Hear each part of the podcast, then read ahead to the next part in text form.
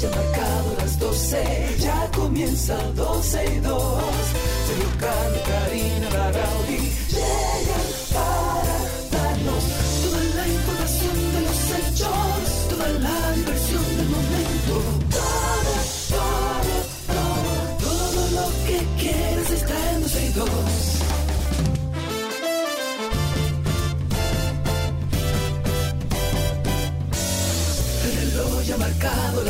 12, ya comienza 12 y 2. Sergio y Karina Larrauri llegan para darnos toda la información de los hechos, toda la diversión del momento.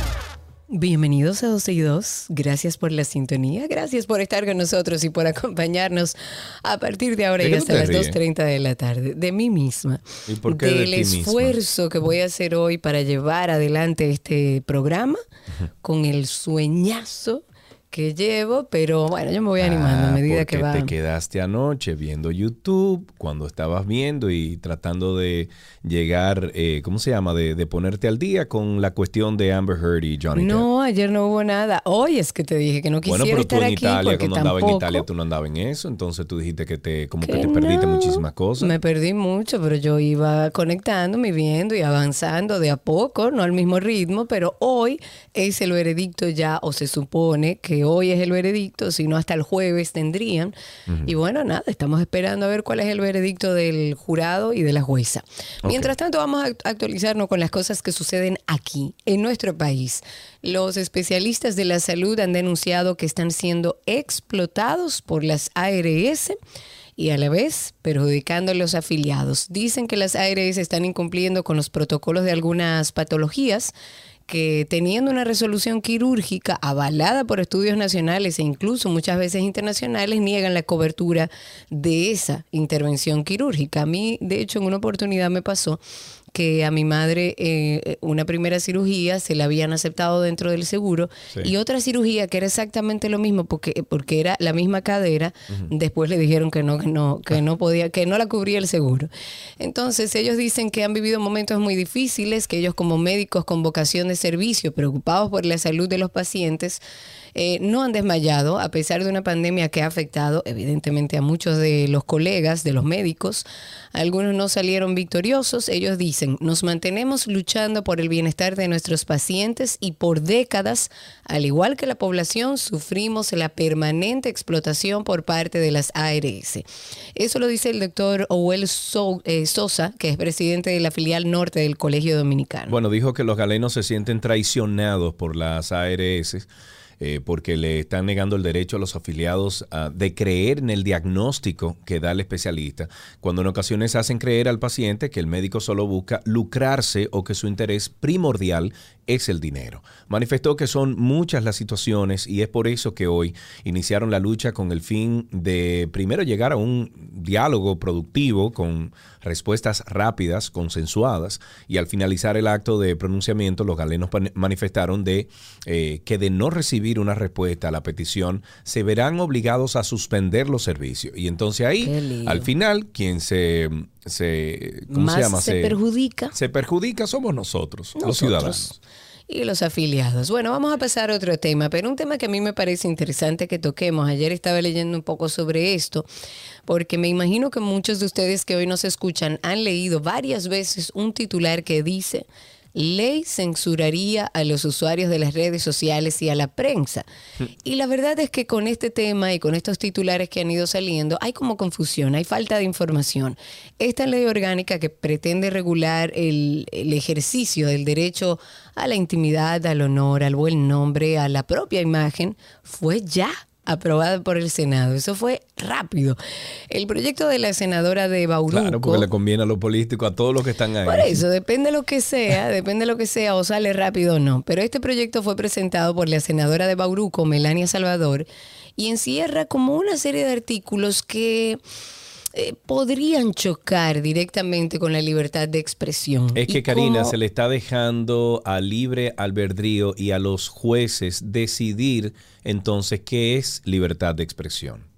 Exacto, en, entonces, algunos de, de esos y artículos. como eso genera confusión y no conocemos ni siquiera, ok, cuál es el límite, qué es lo que dice ese proyecto de la senadora por Bauruco, quisimos hablar con un abogado para tener una información más profesional al respecto y Francisco Álvarez nos va a ayudar en esto. Francisco, bienvenido y muchísimas gracias por estar con nosotros.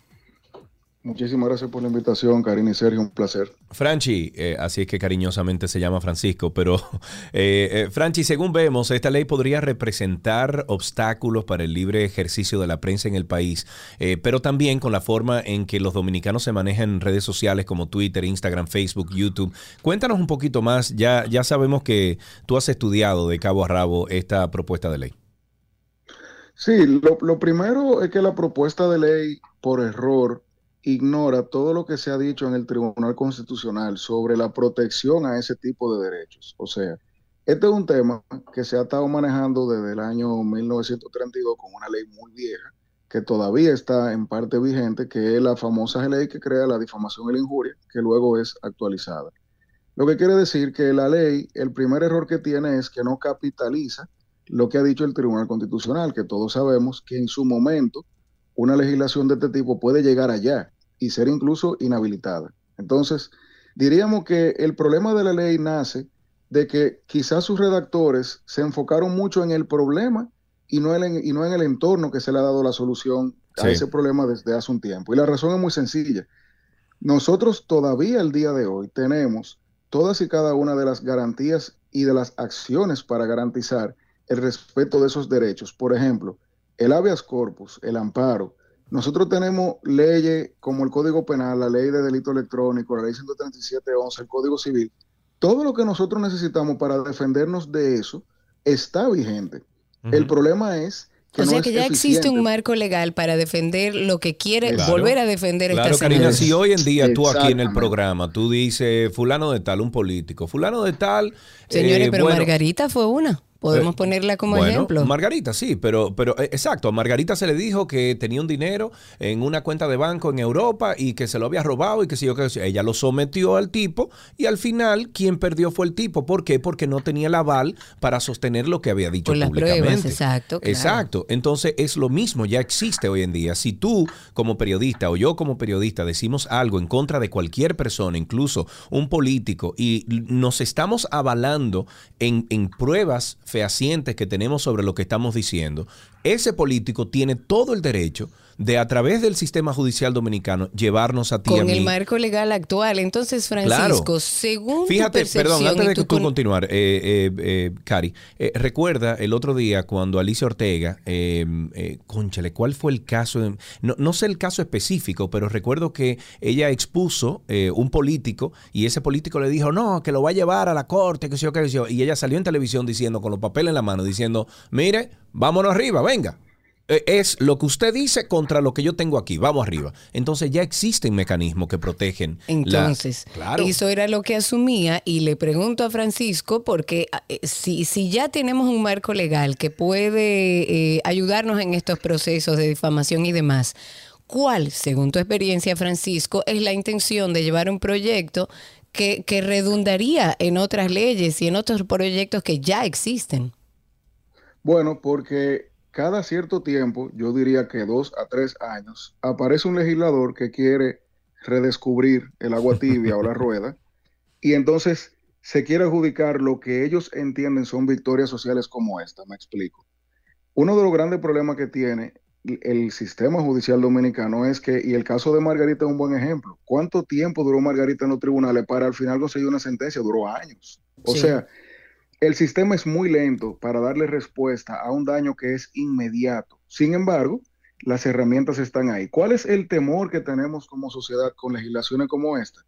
Que al querer redescubrir el agua, el agua tibia, quieren redefinir conceptos que primero están en la constitución de hace siglos y segundo, que ya están en normas codificadas, como por ejemplo el Código Civil y el Código Penal, también desde hace siglos. Entonces, cuando tú redefines en una ley especial algo, tú le estás agregando elementos subjetivos, o sea, de valoración, que un juez pudiera, entonces, cuando va a evaluar un comportamiento, ser más o menos permisivo. Y creo que, que Sergio Carlos decía ahorita eso, que el problema es que el juez que decide. Entonces, Ahora mismo nosotros tenemos derecho muy sólido en la Constitución y reconocido por el Tribunal Constitucional. Ahora, si en esta ley tú le agregas variables a las definiciones de esos elementos, entonces el juez va a tener más posibilidad de entender que no se violó, por ejemplo, un derecho o que sí se violó y de manera coercitiva, obligarte, por ejemplo, a una retractación o quitarte eh, o a que baje la noticia. Sin embargo, hay que aclarar algo. El proyecto de ley que nosotros hemos estado leyendo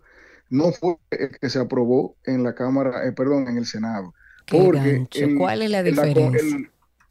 el Comité Técnico, la Comisión Permanente de Justicia y Derecho, emitió un informe técnico donde estudiaba el proyecto, lo evaluaba y luego recomendaba una redacción distinta, que es mejor que la que tenía. Elimina, por ejemplo, me parece que eliminó los tipos penales, que eso ya había sucedido, eh, y se habla solamente de daño en el ámbito civil. Pero ahí volvemos a lo mismo, todo eso está. Claro. O sea, todo lo que eso quiere tratar de reintroducir al tracto eh, positivo de derecho ya está. Entonces, por eso es que, que, ese gran boom que hemos visto en las redes sociales, yo creo que por un lado pudiera estar, eh, es innecesario desde el punto de vista de que no es que va a cambiar tanto, pero sí tiene su justificación en que los legisladores están discutiendo proyectos de ley que son innecesarios, gastando horas de trabajo. Sí, que dicen que son impertinentes incluso, porque un proyecto de ley que pudo haber sido de tres páginas para tratar de, profundizar el manejo de las redes sociales, que es un grave problema aquí. Eh, lo que está es tratando de tratar tantas cosas juntas que al final no termina de concluir en nada. Entonces, sí es un proyecto de ley peligroso porque agrega muchos elementos de apreciación que pudieran... en eh, Franchi, por ejemplo, eh, programas como el Antinoti y otros que hay, eh, tendríamos que cerrar inmediatamente porque inmediatamente nosotros acusemos a alguien o eh, reproduzcamos alguna información de algún periódico, esa persona nos puede meter una demanda inmediatamente porque no le pedimos permiso para hablar de él o de ella. Claro, y esos son de los graves problemas que se profundizan, por ejemplo, con la definición. Y te voy a poner un ejemplo. El proyecto de ley dice derecho fundamental al honor. Y oye cómo lo, lo define. El derecho al honor es la estimación o apreciación que un individuo, o sea, yo mismo, tiene de sí mismo en virtud del reconocimiento que los demás hacen de su dignidad como persona. Señores, violentar eso va a depender entonces de si yo me ofendí o no. y ahí es que están los graves problemas, porque cuando tú le llevas a un juez una definición como esa, yo puedo decirle al juez, magistrado, mire, cuando Sergio Carlos dijo que a mí me gustaba, que a mí no me gustaba la pizza con piña, y a mí me encanta, yo me él violó y yo me ofendí. Entonces ya él violó mi, derecho fundamental al honor, porque la gente sabe que yo soy famoso por esa pizza. Y ahí ya tenemos un problema grave, porque entonces el juez dice, coño, pero es verdad, la, ley lo dice.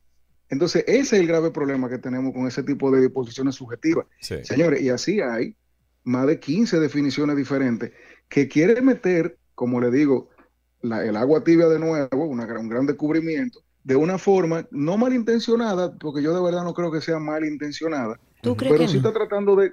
Yo digo que yo creo que no, porque los senadores tienden a ser no eso, eso es pura, pura bruteza eso no eso es no, no hay otra cosa. eso es más de cuido sí yo creo que eso es más de cuido que cualquier otra cosa y vuelvo y les digo en nuestro país tenemos un serio problema de técnica legislativa y estas comisiones que yo le voy a compartir el documento a Sergio Carlos tú solo comparte a Karina de, la Comisión Permanente de Justicia y Derecho trata, de cierta forma, de adecentar el proyecto original, hacerlo potable y lo primero que te dice, por ejemplo, es cuáles son los desmontes legales, como le llaman, que hay que tener en cuenta de con qué esto va a chocar. Porque vuelvo y le digo, de nada sirve tener un proceso catártico de, discusiones de meses para un proyecto de ley que después el Tribunal Constitucional te diga a ti eso no va para ningún lado. Así es. Y por eso que yo digo que aunque es verdad que hay un grave problema con ese proyecto de ley, me parece que el problema viene más de la inobservancia de los legisladores de estar aprobándolo sin discutirlo realmente. Es que no saben bien, no saben, están ahí, no son ni abogados, la mayoría de ellos, o sea, no saben, ni, ni, siquiera van donde su grupo de, asesores, por ejemplo, legales, a, dilucidar, hablar de, de, hacer una lluvia de ideas con estos proyectos de ley, Franchi. Entonces ahí está el problema. Una cosa, al final, si esto se aprueba, obviamente el, el presidente, o el, Poder Ejecutivo también tiene que, eh, firmar ¿no? Y, avalar este documento o esta, esta propuesta de ley. Eh, pero entonces está la parte de que tú dices que hay muchos artículos ahí que chocarían ya con leyes que existen. Entonces, ¿dónde pararía esto de, ser aprobado totalmente? Bueno, yo pienso que si se aprueba como está, digamos, al día de hoy, cuando eso se trate de aplicar, hay, hay, hay dos formas de tú deducir la inconstitucionalidad de una ley. La vía difusa, que cuando en un caso mío, yo digo al juez, a ese juez, magistrado, para este caso, ese, ese artículo no puede ser aplicado. Y la concentrada que hay al TC y decir, mira, esta ley no puede, o este artículo de esta ley no se, no se puede aplicar por aquella razón. Entonces, en la casuística, que es donde yo creo que se van a ver los primeros vestigios de inconstitucionalidad de esta ley, vamos a tener problemas en esos casos puntuales cuando alguien quiera someter, por ejemplo, a Sergio Carlos con el antinoti y él se defienda y entonces eventualmente un juez defina, no, pero es que ese artículo es, inconstitucional porque la constitución te, te, obliga a ti a respetar el derecho de expresión y entonces eso eventualmente muta hacia el Tribunal Constitucional. Por eso, respondiendo a tu pregunta, yo no creo que este proyecto de ley sobreviva en el tiempo aún sea promulgado de manera correcta, porque cuando comience a chocar en los tribunales, la gente se va a dar cuenta de los problemas que tiene y eso es cuestión de tiempo de que suba al Tribunal Constitucional, que es el que tiene al final eh, el, bate, ¿tú entiendes? Sí, sí. Bueno, Franchi, muchísimas gracias por tu tiempo, gracias por eh, aclararnos un poquito desde el punto de la, legal esta, este proyecto de ley que la senadora de Bauruco, Melania Salvador, ha propuesto. Eh, gracias, Francisco Álvarez. Un abrazo. Adiós. Ahí estuvimos hablando con el abogado Francisco Álvarez eh, o Álvarez eh, sobre esta, este proyecto de ley de la senadora de Bauruco. bueno, los tucanos tienen cosas para hacer. Ay, los tucanos. Mencionaste los tucanos, fue. Pero ayer, claro. Los, tucanos. claro, los tucanos. Pero yo te dije ayer que iba a pasar con los tucanos. Yo no te dije. Ay, señor. Que yo te dije que, que, pero espérate, ni pero espérate, preso de los que yo te dije a ti que iba a parar, pero que yo te dije que iba a pasar con los Lo que está pasando, amigo. Lo que está pasando. Que nadie iba a caer preso. Lo mismo de siempre, que hubo un soborno, pero no hay sobornados. Como, como están Ángel y Víctor Díaz Rúa, que ellos fueron los que sobornaron, pero no hay sobornado. No hay nadie, nadie recibió dinero. Brasil dijo que entregó unos millones de dólares, pero nadie lo recibió. Embraer, Embraer, que fue la compañía que dio los millones en dos cortes diferentes, en dos países diferentes, declaró que aquí se dio dinero y aquí no hay quien cogió el dinero. Nadie cogió dinero.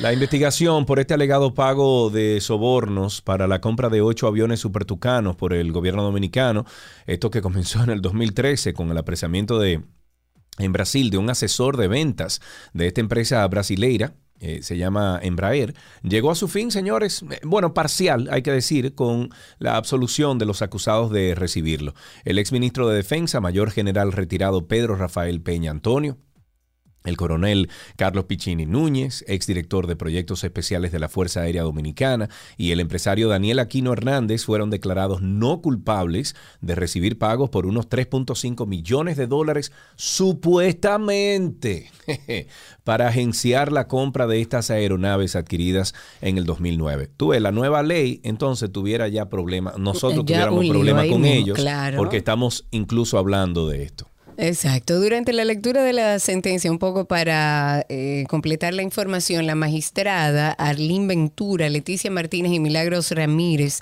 ellas pertenecen al tercer tribunal del distrito, ellos determinaron como ilógico que una transferencia bancaria aprobada en el año 2009 haya sido para cumplir lo realizado por Peña Antonio a partir del 2007.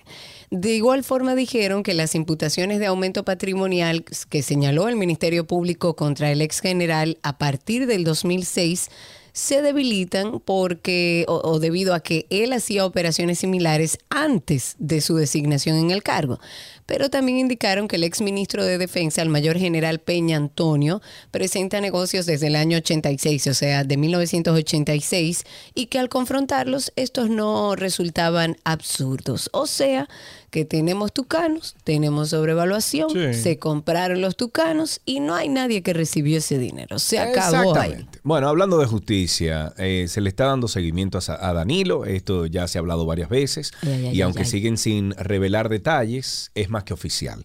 El expresidente Danilo Medina, que además es el presidente del PLD, se encuentra bajo investigación de la PEPCA, cuyos incumbentes han invitado a la ciudadanía a que esperen los resultados de las indagaciones, y dice, no doy detalles sobre investigaciones abiertas.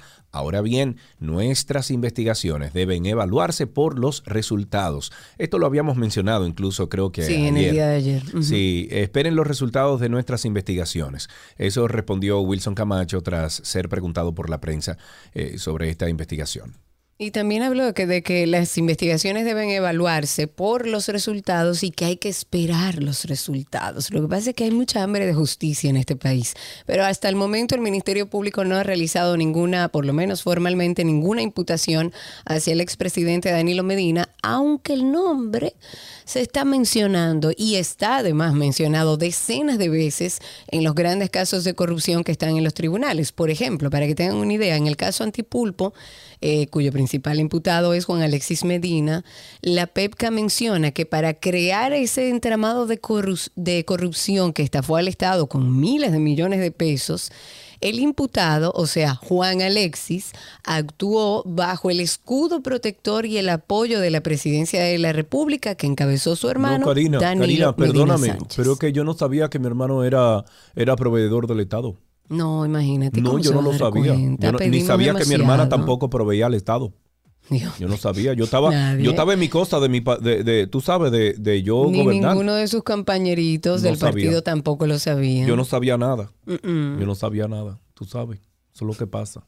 Que ahora lo que pasa es que hay una persecución política atrás de mí porque esa la es la República frase más Dominicana. usada en los últimos años. Mm, muy bien. En una nota positiva, señores, el diputado por el PRM, Orlando Jorge Villegas, sometió el proyecto de ley de prevención y respuesta nacional en caso de ausencia de población vulnerable. Alerta Amber, el cual busca proteger a niños, niñas y adolescentes, así como personas que sufran de algún tipo de discapacidad cognitiva o enfermedad de salud mental y que sean reportadas como desaparecidas. Para muchos sectores esta iniciativa llega en un momento justo por las informaciones que han surgido respecto a la cantidad de personas desaparecidas, uno de los temas de mayor preocupación en la sociedad dominicana. Es bueno que se sepa que este sistema funciona en en los diferentes estados de los Estados Unidos con muy buenos resultados. Básicamente, eh, este, esta alerta ámbar, Karina, es, eh, se produce a través de los teléfonos celulares. Uno tiene un teléfono, suena una alarma grande que hace y cuando ves el teléfono, no importa si lo tienes en silencio, si no lo tienes en silencio, suena. Y entonces así te dan los datos de si se perdió un niño, si se robaron un niño, etcétera. Bueno, te llega inmediatamente. Genial. A mí me parece este proyecto y ojalá podamos más, más adelante hablar con Jorge Villegas porque eh, la situación que estamos viviendo con personas desaparecidas, in- y- Sí. desaparecidas, incluso muchos que no han aparecido al día de hoy, eh, hacía falta porque cuando vas además a poner la denuncia de una persona desaparecida, te hablan creo que son de 48 horas, o sea, hay un tiempo determinado, pero si es una persona que se presume es un secuestro o que es una persona que mayor, adulta mayor, con algún problema eh, ya de salud mental o cualquier persona con un problema de salud mental, así sea depresión o cualquier cosa que esté viviendo, pues bueno, también es una forma de avanzar en esa búsqueda. Me parece genial esta propuesta en esto, deberíamos invertir el Eso- tiempo eso no en cosas digo, que ya redundan. Que hay tantas cosas que uno puede copiar de otras Claro, que naciones, otros- funcionan. que funcionan, pero no. Aquí en República Dominicana es como esa ley que está, promo- eh, que está eh, promoviendo la senadora de Bauruco. O Una sea, es reinventar el agua caliente. Mi hermano, el agua caliente ya existe. Pu- Puedes arreglarlo, puedes, puedes adaptarlo, puedes incluirle cosas o sacar cosas, pero si ya existe, perdiendo horas de trabajo. Para que les quede la idea clara, en términos prácticos, esta alerta ámbar se, se pondría en marcha al momento en que la desaparición de una persona vulnerable sea una sospecha, o sea, con énfasis en un rapto, en un secuestro, hasta por, por simple desorientación y muy especialmente cuando se entienda que la vida de la persona vulnerable corre peligro. Entonces, si se produce este escenario, se va a emitir esta alerta que hablaba Sergio, que llegaría a toda la ciudadanía, sus teléfonos móviles o vía redes sociales. Y también esta pieza propone la conformación de la Brigada Nacional del Sistema de Alerta Ámbar, que es presidida por la Procuraduría General de la República, y la integrarían además la Policía Nacional, la Dirección General de Migración, el Instituto Nacional de Telecomunicaciones, la Asociación de Empresas de Comunicación y Tecnología, el Sistema Nacional de Emergencias 911, las Fuerzas Armadas, el C5I, el Departamento de Investigaciones de Crímenes y Delitos de Alta Tecnología y el Cuerpo de Bomberos. Me encanta esta propuesta de proyecto y ojalá y avance tan rápido como el que acabamos de ver que poco va a servir. Mm, así empezamos 12 y 2, gracias por la sintonía. Son las 12 y 31 apenas. Nosotros estamos aquí con ustedes hasta las 2.30 de la tarde. Eh, acompáñenos y deje que nosotros les acompañemos a ustedes. Ya regresamos. Nuestro cafecito de las 12 llega a ustedes gracias a Café Santo Domingo, lo mejor de lo nuestro.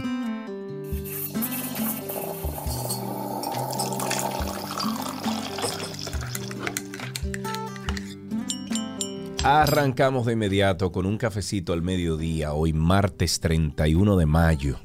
Adiós Mayo. Ahorita cuando venga Gaby le decimos adiós Mayo. Adiós Mayo y feliz cumpleaños. Y feliz cumpleaños para Gaby. Claro. 829-236-9856. 829-236-9856. El teléfono aquí en 12 y 2. Estamos hablando de café. Vamos arriba. ¿Cómo ustedes se toman el café? 829-236-9856. Y también estamos a través de Twitter Spaces, arroba 12 y 2 en Twitter Spaces. ¿Cómo vive la gente que no bebe café? Esa es una pregunta que yo tengo. Bueno, yo vivo. ¿Cómo bien. usted vive? O Yo sea. ¿cómo, ¿cómo la vida empieza en un ser humano que no consume café? ¿Eh? No hay ¿Qué tú malito, dice. No hay malito, dice. Normalito. Bueno, eh, será la gente que le sobra la energía. 829-236-9856. Cuéntenos su relación con el café, pero también ese momento del café. ¿Para qué lo utiliza? ¿Usted es de los que prefiere solo, acompañado? ¿Cómo se lo bebe? 829-236-9856 y a través de Twitter Spaces. Por ahí pueden solicitar ser, hablando, eh, ser hablantes. Y mientras tanto, ¿ustedes alguna vez se han preguntado Mi misma. cuánto puede, mi misma, cuánto puede durar realmente el café en tu casa? Cuando ¿Cómo lo así? compramos, a ver, lo pongo en contexto, cuando lo Pero ¿cómo? compramos o Espérate, bien... espérate, espérate, pero ¿cómo, cómo que realmente, o sea, cuánto puede durar en tu casa? Y eso no dura para siempre me. el café. Escucha, escucha. Cuando lo compramos, o bien en general, cuando compramos alguna bebida o algún alimento en, en el supermercado, lo primero que hacemos es revisar como la fecha de caducidad que nos presenta como una idea del tiempo que podría estar con nosotros esa comida o esa bebida, o hasta los medicamentos, todo, sin que llegue a dañarse, a echarse a perder. O bien llegar a perder las propiedades también que le caracterizan. A lo mejor no te haga daño, pero no Sí. tiene las propiedades como para darle ese sabor y ese aroma diferente.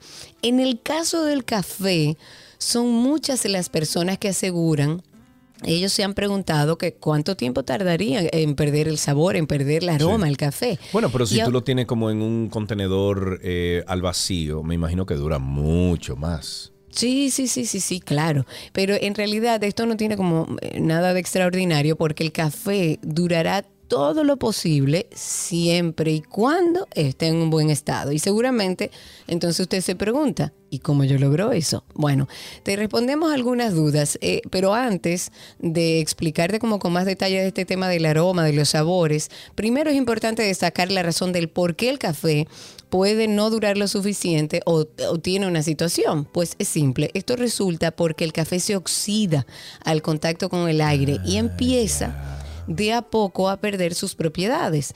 Y junto a esto, es de bien saber que el café eh, suele absorber también distintos olores que lo modifican. Recuerden que si hay un olor, hay una cosa, usted pone un café y el café absorbe ese olor. Y por eso también es importante, como decía Sergio, guardarlo bien y taparlo. Antes de seguir desarrollando, vamos a levantar una llamada que ya tenemos ahí para ver qué nos cuentan sobre el café. Tengo a Eli en la línea. Buenas tardes, Eli. Hola. Ah, la Sergio y Karina, y ustedes no saben que cada, cada vez que yo los escucho en sección, Ay, me y tú eres cafetera. café y me- ah, pero bueno, mire, yo te digo que hay días que yo trabajo eh, pues teniendo reuniones con clientes y, y puede que un día yo tenga dos, tres de manera presencial y en cada una generalmente me brindan café y yo me lo bebo. Y hay días que ya yo me, ya yo voy por la cuarta taza eh, a las 12 del día. Y de verdad que eh, yo siempre digo que al café nunca se le dice que no y yo soy abanderada de eso. Eh, obviamente obviamente con su eh, nada en exceso, ¿verdad? Pero pero pero sí, yo estoy casi cayendo a veces. Hay días que casi caigo en el exceso. Y y pues no, o sea, eh, eh, definitivamente, o sea, por ejemplo, ahora, y por si déjame ya, porque acababa de salir de mi casa y voy a, a una reunión de trabajo, y y estaba y estaba justamente en, tomando la ruta para pararme en un lugar porque no pude llevarme el café de la casa para pararme en un lugar que me gusta el café para beberme mi café porque era un asunto como de que me estaba haciendo falta y estaba hasta como bloqueada con una idea y desde que me bebo el café yo voy a comenzar a fluir voy a aprovechar el camino para fluir con el café. Así que el café de verdad definitivamente sí, definitivamente activa, activa la mente activa el cuerpo no no se nota eh, se nota nota, Eli. Uno, uno te escucha hablando y se nota, ¿eh? Un beso, Eli. Y también tenemos a Víctor aquí en la línea. Buenas tardes, Víctor. Hola. Buenas tardes, hola Sergio, hola Karina, ¿cómo están? Muy bien, gracias a Dios. Gracias por tu llamada. ¿Cómo te tomas el café en tu casa, amigo? Mira, mi café siempre es negro.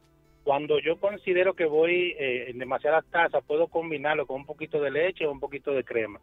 Okay. Pero yo estoy eh, en, en el café desde que tengo uso de razón. O sea, desde mi abuela, con decirle que en mi casa, soy, yo soy de Santiago, soy de Cibao. El diablo, Había unos conejos y habían dos conejos que por la mañana había que echarle pan con café.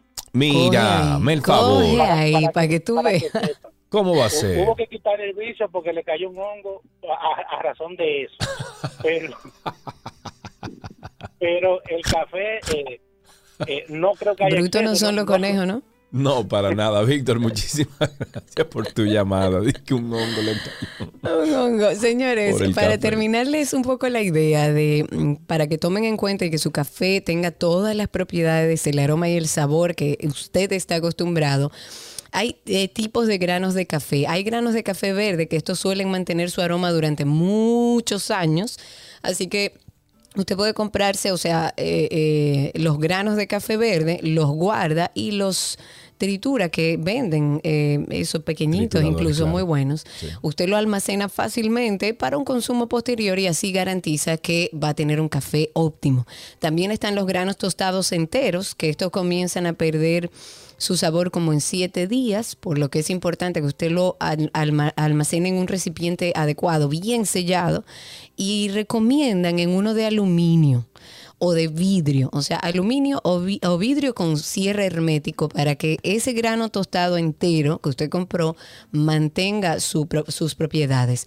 Y el café molido Tristemente, y como era de suponerse, puede perder su sabor incluso en una hora si no se guarda en un recipiente ideal.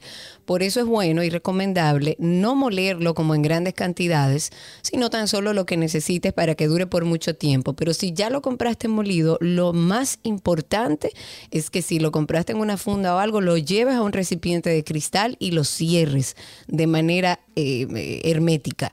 Y está el café preparado, que este por supuesto es recomendable tomarlo inmediatamente después de su preparación porque pierde su sabor en muy poco tiempo. Recuerda que ese en específico no lo puedes dejar para después porque si no, perdió todas sus propiedades. Y con esto finalizamos este cafecito de las 12 aquí en 12 y 2. Gracias por llamar.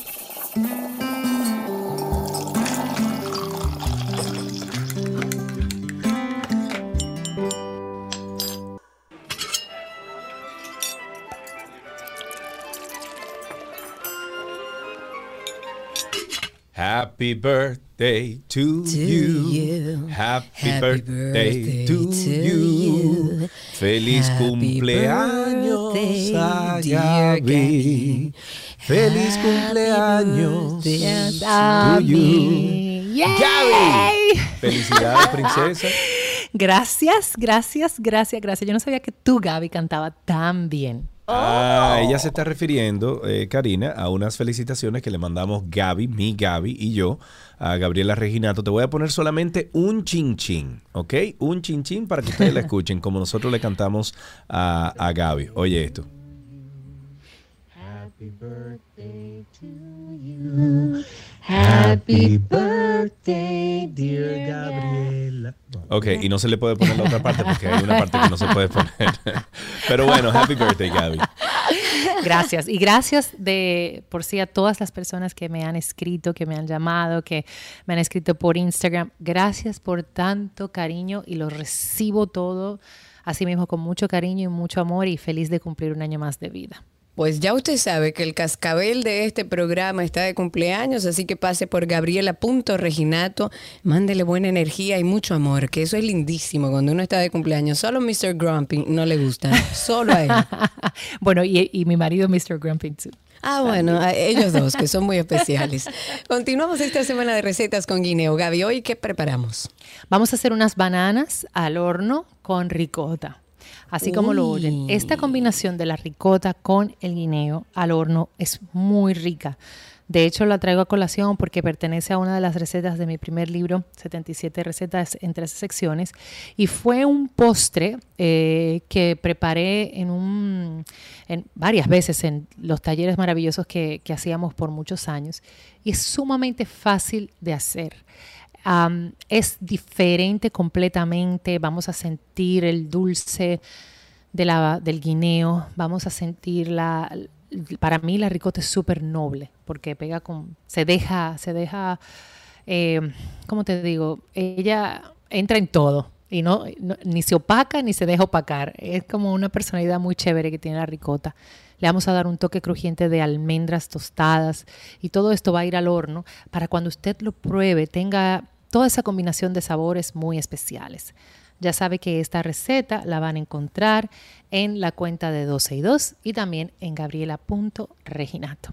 ¿Qué necesitamos? Bueno, vamos a necesitar una taza de ricota, media cucharadita de canela, un cuarto de taza de azúcar morena, un octavo de cucharadita de sal, y a esto me refiero una pizca de sal, una y media cucharadita de vainilla, dos cucharadas de miel, Vamos a necesitar cuatro guineos aproximadamente.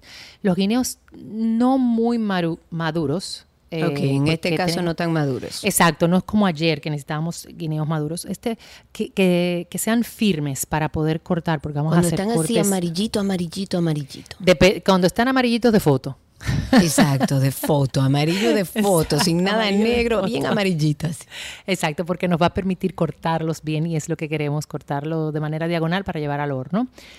Necesitamos un limón y opcional, aunque sí o sí, eh, como les decía, las almendras tostadas pueden ser nueces picadas. Y si desea completar este postre y hacerlo súper mega wow, una bola de helado.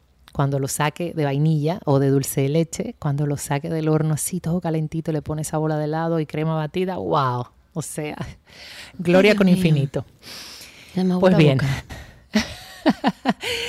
¿Qué vamos a hacer? Vamos a precalentar el horno a 300 grados Fahrenheit. Vamos a trabajar a una temperatura bastante em, potable, por decirlo así. Vamos a mezclar la ricota con la canela y aparte pues vamos a mezclar el azúcar con la sal y la vainilla.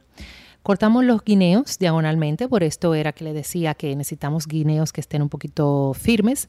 No vamos a utilizar las puntas porque la forma de cómo vamos a disponer los guineos cortados en un molde, la punta no la utilizamos. Por lo tanto, con esas puntas no la bote, guárdela, refrigérela, porque de hecho vamos a hacer algunas recetas con guineo congelado, no las boten, por favor.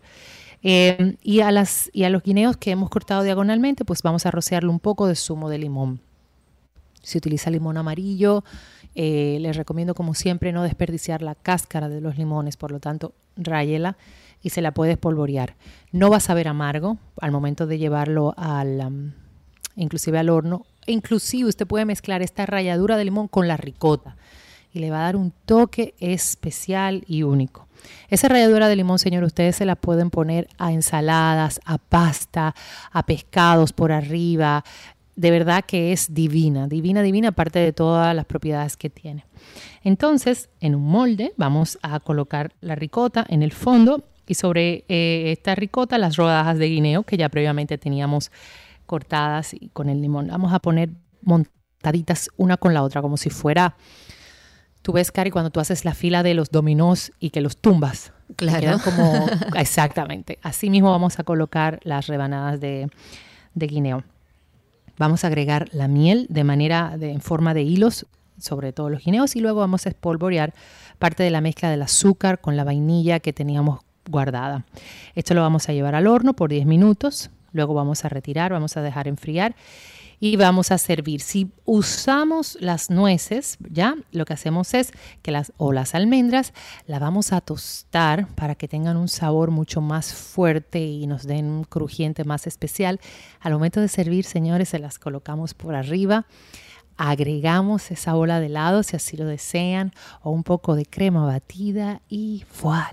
Ay, qué rico, qué rico, señores, a probarlo, vamos a probarlo, ¿por qué no? Además son postres fáciles. Si ustedes tienen alguno que hagan o que hayan hecho o que hagan para sus hijos con este ingrediente del guineo, compártalo a través de nuestras redes, nos encuentra como 12 y 2 o a través de nuestra página 12y2.com. Gaby, happy birthday, que la termines de pasar muy bien. Gracias, un beso a todos, gracias por el cariño y lo sigo, eh, sigo escuchando el programa para seguirme riendo porque aquí estoy gozando con ustedes. Un beso. Te quiero. Un beso grande. Nuestra cumpleañera en el día de hoy, Gabriela Reginato, estuvo con nosotros en nuestra receta del día.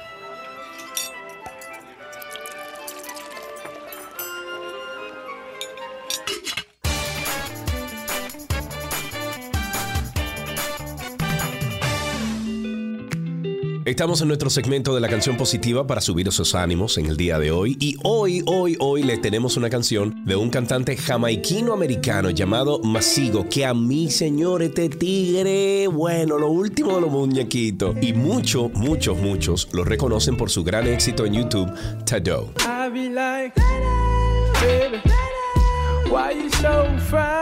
Mika Davis, conocido profesionalmente como Masigo, incorpora en numerosas ocasiones el saxofón a sus composiciones musicales. Y tal como comentaba Sergio, Masigo ganó gran reconocimiento con su disco en colaboración con FKG llamado Tattoo en el 2017, cuyo video en YouTube cuenta con más de 365 millones de visualizaciones. Para conocer un poquito más de Masigo, él nació a partir de un matrimonio del padre jamaiquino y una madre afroamericana. Su padre formaba parte de las Fuerzas Aéreas de los Estados Unidos, mientras que su madre era una empresaria. Ambos eran pastores, por lo que fue criado en un hogar cristiano. Los continuos viajes militares hicieron que su familia se mudara a Newport News, esto es en la ciudad de Virginia, esta ciudad en la que pasaría su adolescencia y creció escuchando obviamente gospel, soul, jazz. Y a una edad temprana los tambores se convirtieron en el primer instrumento que aprendió a tocar y esto de manera autodidacta. Masigo también aprendió a tocar el piano, la guitarra, el bajo, el saxofón, la caja de ritmos. En la escuela secundaria, Mika Davis adoptó el nombre de Masigo que le fue concedido por su iglesia. Davis asistió a la Universidad de Old Dominion en Norfolk, en Virginia, esto antes de irse para centrarse ya únicamente en su carrera musical. Y hoy escucharemos Navajo de Masigo que se une a nuestra lista de canciones positivas. Disfruten.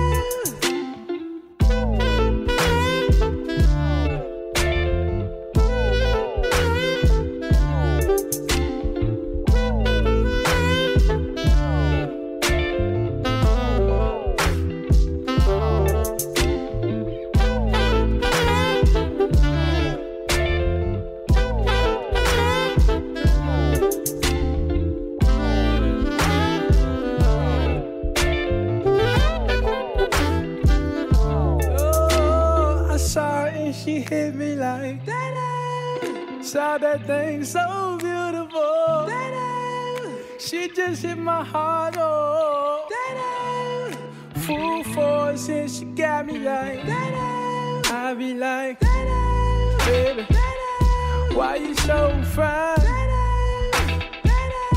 Got to make you mine. So hard to find.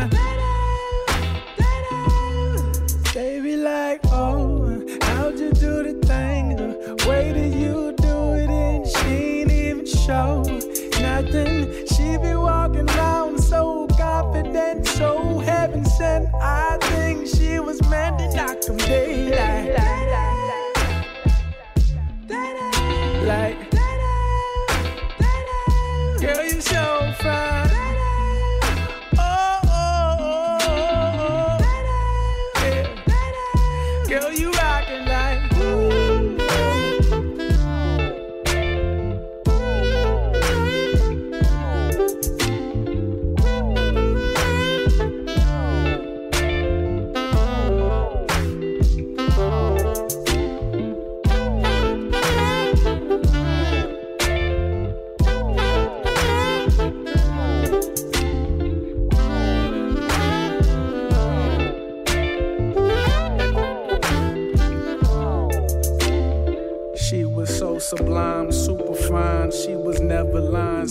Rolling in the hills or her slides. Either way, eyes on her every single day, week, year. Everyone wondering how she does it with no fear. All that confidence. Was it heaven sent? Does it come within? Does it come run out? I don't know. She'll just have them running out and in. And they want to sin, talking deadly sin with Mrs. Lady. I don't understand why she hit them like.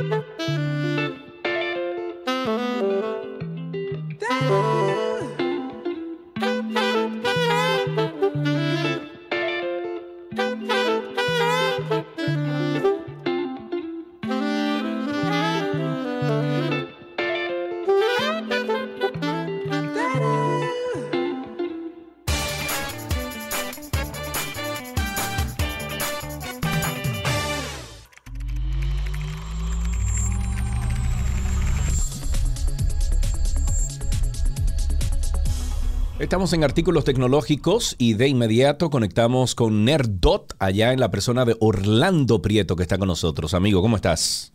¿Todo bien por aquí? Estás eh, fuera de micrófonos o, antes de salir al aire. Estábamos hablando Orlando y yo de que ya se están entregando las nuevas F-150 eléctricas. Y bueno, tanto Orlando como yo queremos una. Yo reservé una, pero tuve que, que darle para allá al ticket porque no me voy a meter en eso ahora.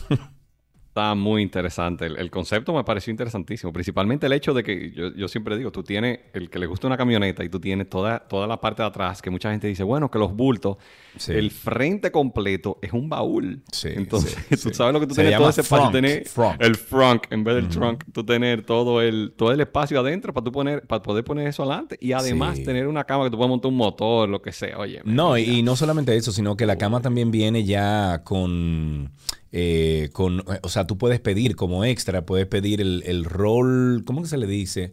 Es como un roll cage, ¿verdad? Que tú... Eh, es una tapa, en buen dominicano. En buen dominicano es una tapa que tú puedes cerrar. Viene, hay unas que vienen automáticas, otras que vienen manual. Y luego ya ahí también te, te sirve como lugar para almacenar cosas, ¿no? O sea que está muy bien el asunto hasta una planta eléctrica funciona. O sea Hasta, sí, eso es otra cosa que ya vienen con estos vehículos eléctricos de Ford, especialmente la F-150, que te van a colocar como el mecanismo de un, eh, de un inversor en tu casa y de las baterías que se van a alimentar es de la batería de, tu, de tu guagua, básicamente. Está genial. bastante, bastante interesante el concepto. Bueno, vamos arriba. ¿Por dónde empezamos hoy? Bueno, y ahí menciono igual, viste el DeLorean EV que anunciaron ayer, el, vehículo eléctrico de DeLorean. Muy interesante. Sonó, bueno, esa foto ha salido en todos los, en Twitter, está en redes, en todos los lados. aquí, espérate! Muy, muy, muy interesante. No me quiero descarrilar por ahí, pero con, el tema de los vehículos eléctricos está súper interesante ah, la oferta que está viniendo. Pero un momentico, espérate, pero rediseñaron totalmente el DeLorean. Claro, claro. Es, un, es, ah, una, es literalmente un relanzamiento de la marca, pero está muy interesante. no, no, es lo mismo, pero no, no sé, no sé, no sé. No, no sé, no Son otro tipo de, cosas Pero está muy chulo. Está muy cool. Se parece al Porsche, al, al Al Taycan. Al, Taycan, exactamente. Está muy duro, muy duro. ok, ¿con qué seguimos? Vamos. Bueno, empiezo. Eh, básicamente una noticia como parece interesante. Walmart empezó a expandir el la opción que ellos tienen de delivery por drones en seis estados diferentes. Ellos han empezado con un modelo. en Georgia. No, mira, lo busqué y de entrada no. Eh, pero pedido algo ahora mismo. ellos están empezando en áreas eh, rurales, principalmente, áreas, lógicamente, donde pueden conseguir la permisología y todo eso. Pero por cuatro dólares te llevan algo. Y lo interesante es que llegan, lógicamente, son de radios que estás muy cerca de un Walmart. Sí, sí, eh, sí. El radio que he visto, el más largo que he visto es cerca de unos 12 kilómetros. Pero tú puedes pedir algo y, y te llega casi de inmediato. Y bueno, eh, definitivamente a esto le falta mucho y principalmente para lugares como nosotros. Pero el hecho de tú poder, imagínate lo que tú puedes tener algo, aunque aquí tenemos que pensar, porque aquí de una vez la, lo primero que me dice la gente, oye, aquí ya todo tiene un delivery, lo cual es totalmente real y los tiempos son súper impresionantes, pero en ciudades como Estados Unidos, donde no hay esa densidad, eh, no hay todo el tema, aquí tenemos años que podemos pedir las cosas en delivery, aunque ahora mismo lógicamente la pandemia lo llevó a otro nivel, lugares de poco acceso, oye, tú poder llevar temas con, con drones me parece extremadamente interesante y pueden aceptar paquetes hasta 4 libras, o sea que ya son muchas cosas, no es como antes que era eh, un cablecito, una cosa así. Claro. Ok, 829-236-9856, 829-236-9856, el teléfono aquí en 262.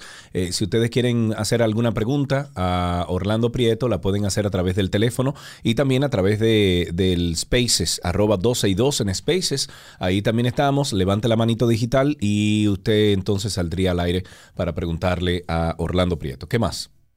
El viernes salió las nuevas políticas de privacidad de Meta, básicamente todo el ecosistema de Facebook. Eh, mucha gente de una vez se puso nerviosa porque empiezan cuando te, te preguntan el, el, si aceptas o no aceptas. Y bueno, después de, de, analizarlo, lógicamente leyendo muchas personas que ya lo leyeron y pusieron, el único tema interesante, al final hay que darle acepto si lo quieres seguir usando, o sea que no hay muchas opciones, no es tan grave como fue el de WhatsApp a principio de año, uh -huh. pero la única cosa interesante es que dicen que ellos no van a colectar data en nuevas formas. Entiéndase, okay. pueden seguir de las formas que lo hacen hoy en día, que bastante son un poco eh, interesantes, por así decirlo, que lógicamente sí. invaden mucho la privacidad, pero por lo menos eh, uno de los primeros compromisos que han hecho es no comprometerse a, a recolectarla de formas en las que no lo hayan hecho antes lo cual es ah, un poco okay, sorprendente ya entiendo, ya entiendo, para ya una entiendo. compañía tan creativa, pero sabemos que colectan data de mil formas, eso es, por eso es que ustedes ven eh, lo más que pasa. El ejemplo más común es que tú mencionas que, que, quieres un reloj y dentro de 30 segundos tienes 17 anuncios de reloj en tu Instagram, en tu Facebook, en todos los lados. Y a veces ni siquiera lo dices, lo escriben en un WhatsApp, en cualquier cosa, y aunque eso... Eh, no hay muchas formas de confirmarlo, la realidad Sí. es que siempre te, te persigue. Entonces, bueno, captan data de muchas formas, aparentemente no lo van a hacer de formas nuevas. Claro, ok. Si ustedes tienen alguna pregunta, 829-236-9856 y también estamos en Twitter Spaces, arroba 262 en Twitter Spaces. Siga usted, señor. Han empezado a salir rumores de que eh, posiblemente para el año que viene Samsung empiece, eh, distribuya un 10% menos de teléfonos y, y, uno de los temas que dicen principalmente por el tema de la demanda mundial, lo cual me Sí. pareció bastante curioso porque la realidad ahora mismo es que si te das cuenta en los últimos dos años más o menos no hemos tenido una innovación particular en el tema de teléfonos y por el mismo tema del, del- de las bajas de la pandemia en cuanto a todos los temas de la cadena de suministro, la gente lamentablemente muchos toman tiempo o suben de precio y muchas personas están decidiendo, ha subido eh, a fruto de esto, que muchas personas le están sacando hasta ocho meses más promedio a lo que se quedan con un celular. O sea que esto ayuda muchísimo a todos los temas de, de, digamos, de- del ciclo de estos dispositivos. Y bueno, han empezado a salir rumores importantes que Sí. un 10% de la producción de una marca como Samsung, estamos hablando que son más de 30 millones de teléfonos menos en el mundo. O sea que son, son números eh, importantes. ¿Cuánto, cu- como cuánto teléfono en el mundo hay? Tú no te sabes. Esa, Tú sabes esa- que es un número interesante. Eso no- esos son números que hay que preguntarle a una gente como Mite que, que sabe muchísimo de eso. Pueden ser datos interesantes, pero hay que ver qué tal. eh, pero los números son eh, la cantidad de la penetración ahora mismo de, de, de líneas móviles en general en el mundo ha tenido un aumento súper impresionante en, en la pandemia. La pandemia llevó un número de digitalización que, que no existía antes, por personas que quizás o tenían una sola conectividad para una familia completa Sí. y ahora ya tienen múltiples conectividades, tanto por los niños como colegio, claro. como las personas como trabajo. Claro. O sea que eso ha ayudado mucho. Eh, lógicamente, no, no sé qué tanto sea a nivel de, de dispositivos móviles. Porque los números subieron más porcentualmente en los últimos dos años que lo que había subido creo que en los últimos seis o siete. O sea que eh, definitivamente la subió, la conectividad se ha vuelto uno de los puntos más importantes. Ok, eh, si tienen preguntas, 829-236-9856 y también estamos en Twitter Spaces, arroba 12 y 2. Aquí me están como haciendo una pregunta, pero déjame, déjame descifrarla primero antes de hacértela. continúa. Eh, salió, ayer salió un, eh, básicamente una página publicó, una página más importante de Estados Unidos, publicó lo que posiblemente sea la, Surface Laptop 2, la Go 2, que es una laptop súper vendida en Estados Unidos, porque una laptop relativamente bajo costo que produce Microsoft y es de, las de su marca dentro de Surface.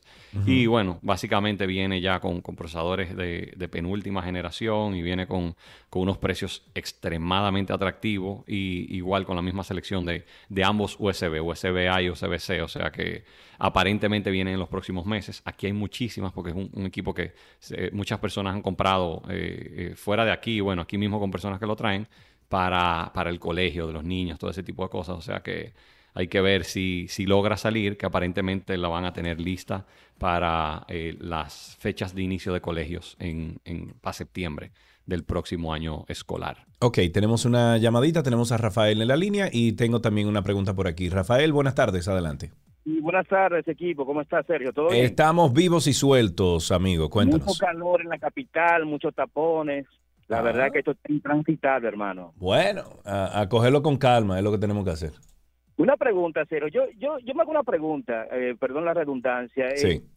todos los partidos políticos en oposición son los mejores economistas, lo que más les preocupa el país, eh, tienen la solución a todos los problemas, pero una vez ahí, mi hermano, es más de lo mismo. ¿Qué te parece? Bueno, vamos a dejar esa respuesta para Tránsito y Circo. Ahora mismo estamos en artículos tecnológicos con Orlando Prieto. Cualquier pregunta de tecnología que ustedes tengan, pues pueden hacerla ahora. Mira, tengo una pregunta de parte de un amigo que me escribió vía WhatsApp y me dice, pregúntale a Orlando, quiero un Apple Watch, pero hay demasiadas opciones. ¿Cuál me conviene? Pero no, mira, yo te recomiendo personalmente, el, Apple Watch es, eh, es un gusto adquirido, digo yo. A mí me bueno, pero espérate, espérate, espérate, antes de que tú continúes. Yo acabo de entrar a la página para ver cuántas opciones hay y no me había fijado, hermano, pero hay muchos Apple Watch. Está el Apple Watch Series 3, está el Apple Watch SE y está el Apple Watch Serie 7. Yo personalmente recomiendo el 7. Mira, el 3, yo no, el 3 lo dejaron como una opción bien económica para el que simplemente quiere un teléfono. 199 un reloj, Perdón, exactamente. Es súper económico, pero es, es bastante antiguo, digamos. Ya tiene cuatro generaciones atrás. El S es una buena compra porque la pantalla es una pantalla ya moderna, es una pantalla mucho mejor. Yo personalmente me inclino con el 7. Las otras opciones que tú vas a ver, que tienes ya el caso del estudio, tienes el caso del Nike y sé que hay otro de una marca, no recuerdo ahora mismo, que es un tema ya, eh, digamos, de, estilo, ya son adaptaciones. Yo estoy viendo, por ejemplo, aquí en la página de Apple, estoy viendo que el Series 7 tiene GPS más celular y también puedes comprar solamente el GPS. El otro tiene, el SE tiene GPS más celular 329 y GPS 279 y luego el Serie 3 tiene solamente el GPS con 199 dólares. Es correcto. Básicamente, lo que yo, yo siempre, el que más recomiendo es el 7. El tema del, celular es si le quieres poner el, el, servicio LTE de tu teléfono a Que todavía en República Dominicana no está disponible. Eh, está semi disponible. Digamos, hay una telefónica que lo está haciendo. y esa semi respuesta, Orlando, ¿cómo es eso? bueno, te tengo que poner porque no todas las telefónicas lo hacen. Hay ah, una telefónica ¿cuál, que lo telefónica lo hacen?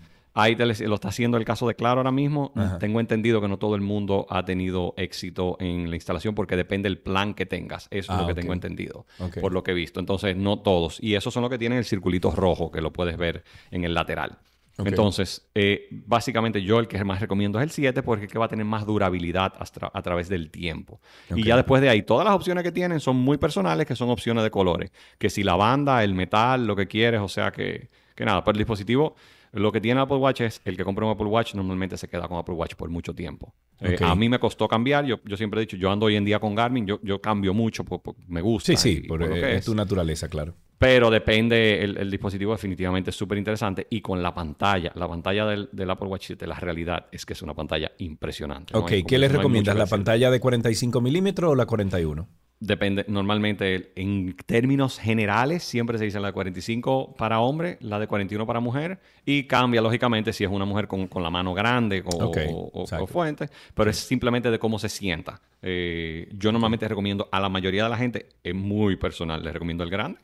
porque a mí me gusta más, ¿entiendes? Y la pantalla es muy cómodo tener una pantalla grande, porque los 4 milímetros son suficientes para uno ver la diferencia. Perfecto. Tenemos entonces a Pedro en la línea. Buenas tardes, Pedro. Sí, saludos amigos. Amigo, eh, cuéntanos. Eh, tengo una pregunta. En, años atrás habían unos Seiko eh, que tenían una batería perpetua. funcionaba, que tú tenías el teléfono, el, reloj, tú lo dejabas 20 años en una gaveta y entonces cuando tú lo, te lo ponías en la muñeca, le daba una cuanta vuelta y el reloj entonces se ponía en su calendario, en hora calendario, como si nunca hubiese estado guardado. Eh, técnicamente, técnicamente, la batería tiene una duración, digamos, perpetua, entre comillas. Entonces, mi pregunta es, ¿qué tan lejos estamos eh, de esa tecnología en otro dispositivo? Mira, eh, te puedo decir, es un tema que me, eh, un tema que, que me gusta mucho, un tema súper delicado. La realidad es que estamos bastante lejos, mucho más de lo que quisiéramos admitir. Eh, esos son, en ese caso, ese tipo de relojes. Lo mismo te pasaba si tuviste seguro hace años, como dicen, no sé qué edad tienes, pero si tienes cerca de la mía, tuviste de las, de las calculadoras que tenía una batería casi perpetua, que tenía una pequeña celda. loco, yo me compré uno de eso el otro día en Que tenía una celda solar y duraban eso mismo 20 años. Hoy en día es muy raro porque, lamentablemente, esos dispositivos, cuando tú tenías ese tipo de pantallas, tú tenías una, un consumo en miliwatts casi imperceptible. Igual cuando lo tenías con los relojes. Lamentablemente este tipo de dispositivos tienen muchos ahora mismo. Y mira que ya hay relojes que... Eh, los últimos relojes, en el caso de Garmin, que lógicamente no tienen la misma pantalla en Apple Watch, hay relojes que llegan a durar 20 días si no estás haciendo ejercicio constantemente. Entonces, todavía nos falta el que tú puedes tener algo que realmente, yo digo, un dispositivo que tú compras ahora mismo, ya sea un celular, una computadora, es muy difícil hoy en día con la tecnología que tenemos que la batería llegue como mucho funcional a tres años. Y con tres años lo estoy exagerando de mucho. La realidad es que al año y medio, dos años, con uso continuo, hay que cambiarlas porque son material gastable, igual que las gomas de un vehículo. O sea que a eso lamentablemente le falta más. Hay muchos estudios que lo han puesto con temas de ayudar un poco con celdas solares, algunos que con agua se reactivan, eh, pero todavía estamos lejos, entiendo yo, de que eso salga al público en general y que lo vivamos en nuestros equipos. Ok, para finalizar, ¿qué tienes ahí, amigo? Han empezado a salir en algunos eh, mercados de prueba. Nosotros todavía no estamos. Las nuevas políticas de compartir passwords de Netflix, que lamentablemente muchas personas lo usan y Netflix lo está atacando. Empezó a salir, salió en Costa Rica, Chile y Perú, donde ellos te van a poner que... qué, tal ha funcionado? Bueno, ha, tenido muchísimos problemas porque en muchos casos te dice que la estás usando eh, en un sitio diferente, aún estando en la misma casa. Simplemente porque lo abres en la oficina. te, te hago una pregunta. Y yo sé que tú no trabajas en Netflix, pero por ejemplo, en Spotify tú tienes el plan familiar y tienes también que tú autorizas a esas personas que van a utilizar ese plan. Y me parece eh, me parece genial, porque si por ejemplo mi cuenta de Netflix es para mí y para otra persona, eh, porque tengo el plan familiar o lo que sea, yo autorizo ese correo electrónico a que, a que accese o que pueda acceder a mi información o a mi cuenta. ¿Por qué no lo hacen así, viejo? Eso es lo que tienen. Yo leí un artículo que me pareció súper interesante y entra ya en términos económicos, pero lo más interesante es los márgenes de producción de Spotify y Netflix, porque casualmente el ejemplo es con Spotify, no son comparables. Spotify hoy en día, aunque técnicamente produce podcast y, compra podcast, la realidad es que no produce música. Uno de los costos más grandes que tiene Netflix es la producción de series de alto nivel. Entonces, el costo por persona, yo lo que quiero es que si la persona está en otro, lo que yo llaman otro household, entiendas, está en otra residencia, pague una cuenta completa. Entonces ahora mismo si son relacionados, están tratando de hacer como el family account, la, cuenta familiar de Spotify, por un precio un poquito más. Te suben dos dólares, pero está dando muchísimos problemas porque están tratando de que sean personas realmente relacionadas, lo cual no va a existir forma de tú demostrarlo dentro de eso. Entonces están poniendo, empezaron a abrir de que tú veas lo que está poniendo la persona, porque dicen, oye, si una persona que no es muy cercana a ti, tú estás tratando de comprar entre todos una cuenta, tú no vas a querer que vean lo que tú estás viendo. Entonces con eso, y la gente se ha puesto puesto bien incómoda con eso, con la privacidad Sí, y demás. es, O que, sea que es que es un lío, man, de verdad, es un lío. están probando mercado hacer. secundario. Vamos a ver por dónde van, pero están pasando muchísimo trabajo. Bueno, está bien. Bueno, con eso finalizamos entonces, Orlando. Muchísimas gracias por siempre brindarnos todas estas informaciones. Recordamos que Orlando Prieto, eh, Orlando Prieto eh, representa a Nerdot y se conecta desde la tienda. Está en la calle José Andrés Aibar Castellanos, eh, número 173, El Vergel. El teléfono es el 809-732-5200 y ahí ofrecen en Nerdot soporte, asesoría, seguimientos de proyectos tecnológicos, eh, seguridad de redes. Si usted tiene, por ejemplo, muchos problemas eh, de Wi-Fi en su casa, ellos se lo van a resolver. eh, resolver. ¿Ustedes representan una marca, eh, o sea, una marca o ustedes trabajan con tenemos varias? varias marcas, tenemos varias marcas, ahora mismo tenemos cerca de seis marcas de, de distribución de Wi-Fi, depende desde lo residencial hasta lo, lo comercial, empresarial y bueno, Ah, dependiendo o del sea, si ambiente. ustedes, si ustedes, por ejemplo, o sea, tienen equipos para proveer de Wi-Fi a un residencial completo, por ejemplo. Sí, y, oficinas, eh, distribuciones de oficinas también de gran tamaño, de gran distribución. Porque, por ejemplo, hotel, donde por yo decir. vivo, aquí en el complejo que yo vivo, hay un servicio que tú pagas, creo que son una, una tontería, como 5 dólares al mes. Y te ofrece el Wi-Fi incluido dentro del pago de la mensualidad del apartamento. Sí, ¿Me eso es, aquí todavía no se usa mucho ese concepto, pero sí se pueden hacer aquí, por ejemplo, principalmente en temas comerciales, sí se está haciendo la forma de, de distribuirlo así, para que tengan internet gratis y todo lo demás. Ya entiendo. Muy bien. Bueno, pues amigos, un abrazo grande entonces. Gracias. Igualmente. Hasta aquí artículos tecnológicos en 12 y 2.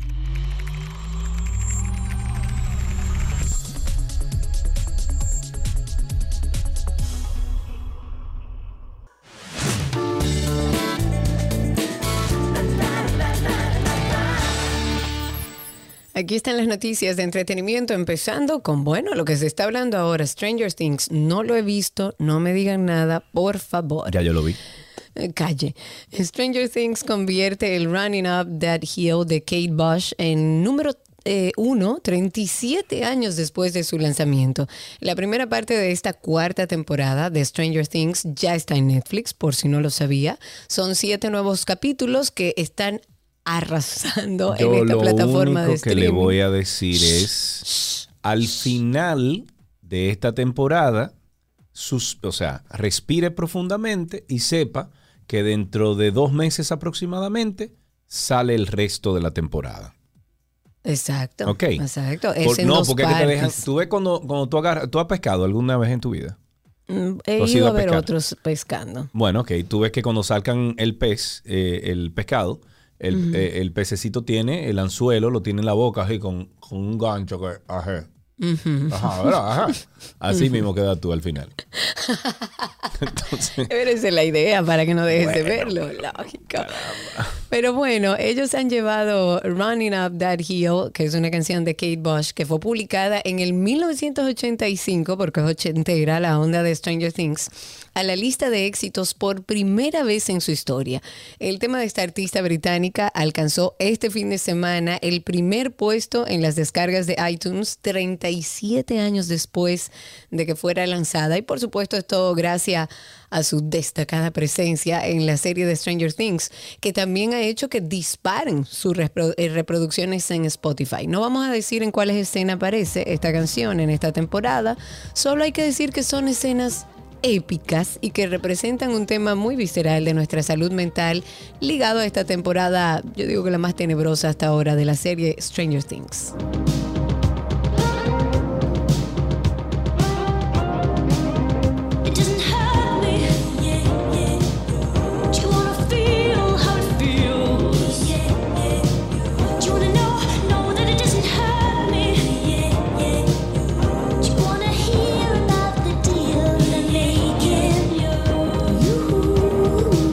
Dice nuestra amiga Saimi Laos en, en Punta Cana, que está en sintonía con nosotros, que Stranger Things antes era de suspenso, ahora está de horror, y es verdad. Ay, no me digas eso Sí, tanto. sí. Bueno, no. oye, mantiene el suspenso, pero está.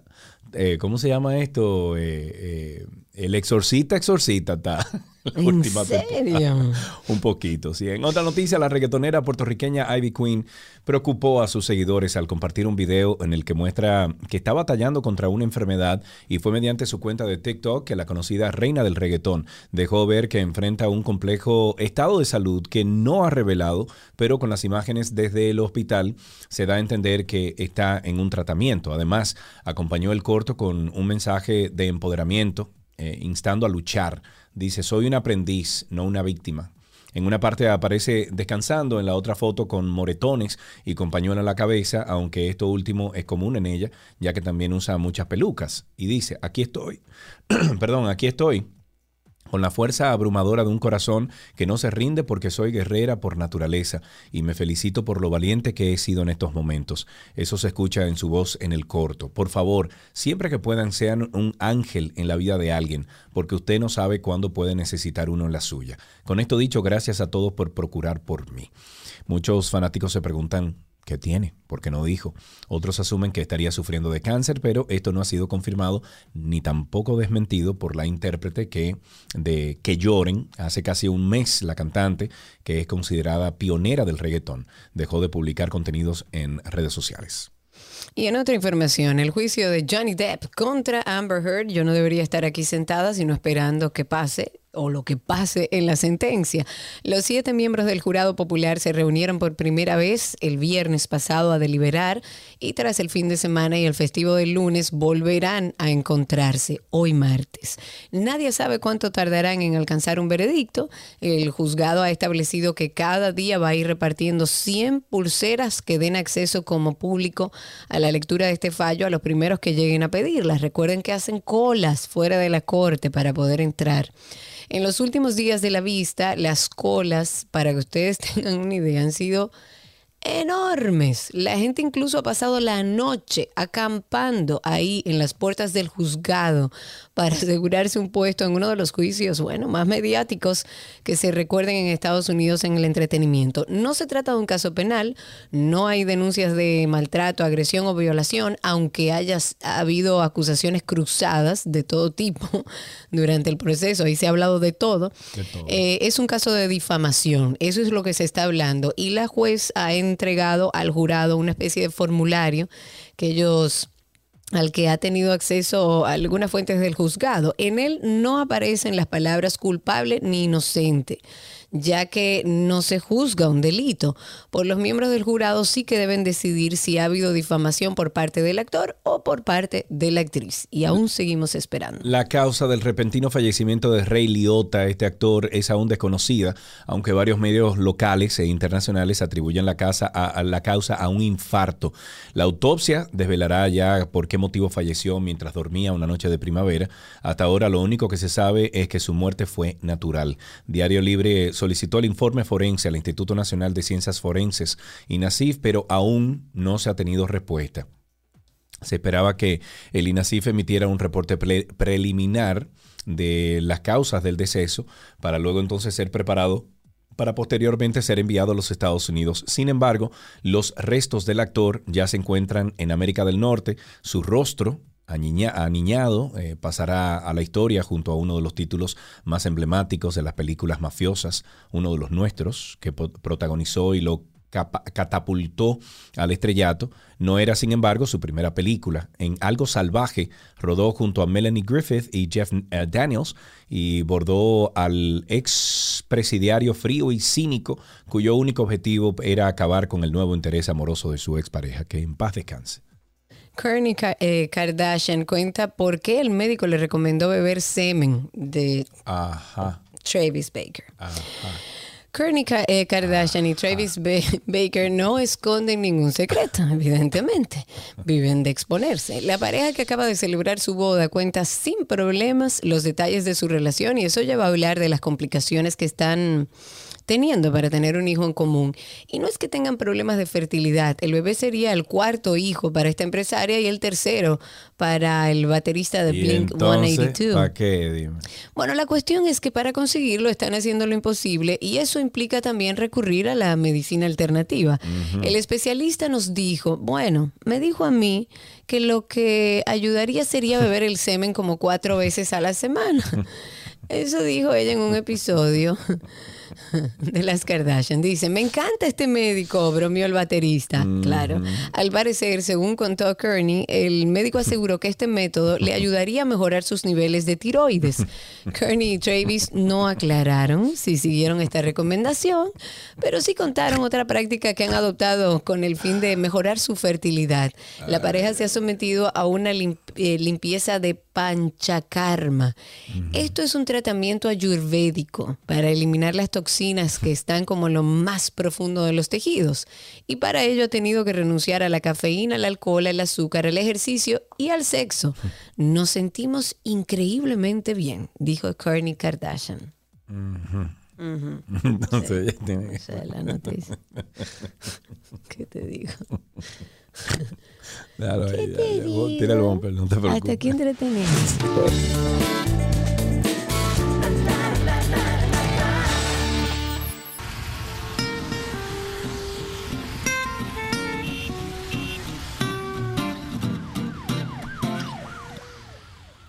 Estamos, Estamos en en tránsito y circo.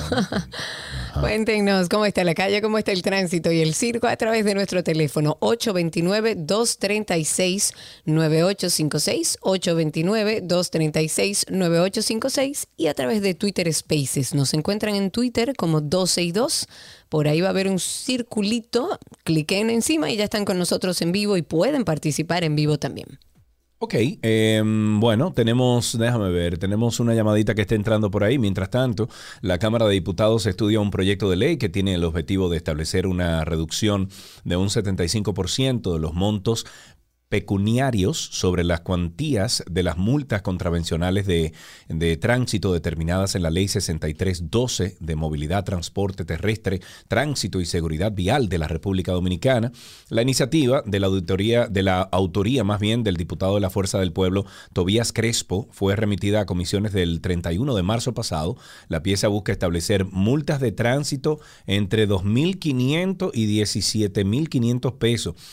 Miren qué es lo que pasa con esto, mis amigos. Está muy bien que se revise y que, bueno, y que, actualmente las, las multas de tránsito aplicadas según la ley eh, oscilan entre mil pesos y mil seiscientos sesenta eh, y muchísimas cosas. Pero hasta que esa persona que ponga esa multa sea una persona eh, digna de honrar y digna de tenerle respeto, eso no va a funcionar. Es lo mismo que tú estabas diciendo el otro día, que, que era lo que querían hacer. eh, eh, el sistema de puntuaje de la licencia. Ah, sí. Que tú dices, ah, muy bien. Sí, muy bien. Pero lo que pasa es que quienes van a poner ese sistema de puntuaje llegan hasta el chantaje contigo. Sí, Entonces claro. imagínate tú que te paren ahora con estos nuevos precios de, de 2.500, 17.000 pesos. Imagínate tú que tú hayas de verdad, tú hayas eh, violado la ley y que de repente tú le digas, no, pero comando, toma un 3 ahí. De ahí. Toma un claro. 3 ahí, porque si son darlo 17 que usted me está cobrando comando, vamos a pagarlo aquí con 3, tome. No, pero es que yo no hago eso. No, pues tome 5, porque usted me está poniendo 17. Pero yo Entonces, quiero creer que son procesos y que hay un proceso de adecuación de la policía y que vamos a ir caminando a la Pero es solución. que sí, lo que pasa es que no podemos, Karina Larrauri, darle ese tipo de poder a los oficiales actuales. Es primero resolver el problema que hay de la, de la Policía Nacional o de los cuerpos castrenses, organizar eso y luego entonces aplicar cambios como eso. Pero Sí, no podemos cambiar con ese tipo de, de acciones cuando al final quien va a ser perjudicado con esto somos nosotros, los pendengos. Eh, Estoy de acuerdo contigo. Yo entiendo que están haciendo a la par, o lo que se ve es que están haciendo a la par estos cambios. Eh, va un poco lento la adecuación de la policía. El Intran no tiene una buena cabeza para. eh, no hay sistemas integrados. O sea, todavía hay muchas cosas que se requerirían hacer para que este tipo de, de proyectos funcionen, puedan ser llevados de manera saludable con todos los actores dentro del sistema organizados. Lamentablemente es un sistema, todo lo que tiene que ver con transporte está desorganizado en nuestro país. Lo primero que tienen que hacer es buscar la forma de que nosotros los ciudadanos, los que estamos en la calle, los que andamos expuestos a cualquier tipo de chantaje por un oficial de esto, también podamos fiscalizar. De alguna Claro. forma. De alguna forma usted puede poner una, una, una, eh, querella a un oficial, eh, que los oficiales, por ejemplo, cuando te paren, lo primero que diga, saludos, eh, mi nombre es Sergio y mi número de placa es tal, o mi número de, de, Por de lo oficial menos es que se identifiquen porque ni siquiera le gusta identificarse. No, y que tú le preguntas, "Eh, oficial, ¿cómo usted se llama? Usted no necesita mi nombre. Ajá. Pero oficial, ah, no, aquí no, en Estados Unidos no. Aquí te para un policía y le dice, perdón, ¿usted me puede dar su, su número? Ah, míralo ahí, cógelo. Tómale una foto. Ok, ahora usted sabe por qué yo lo paré y por ahí se anda. Ahí tenemos a Raúl en la línea. Buenas tardes, amigo, ¿cómo estás?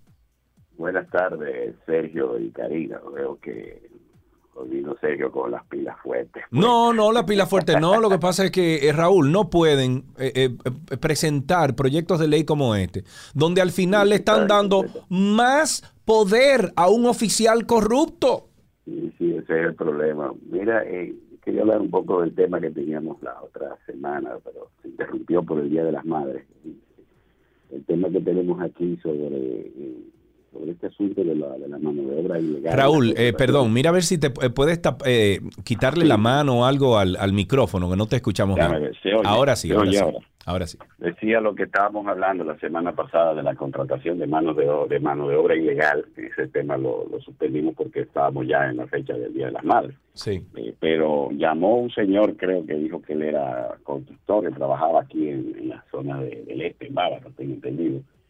Y muy bien, a veces uno entiende, porque estas, eh, aquí hay como una especie de cadena de mando, hay muchas personas que se dedican a esto, que tienen que hacer sacrificios, coger dinero prestado y comprometerse con un grupo de gente.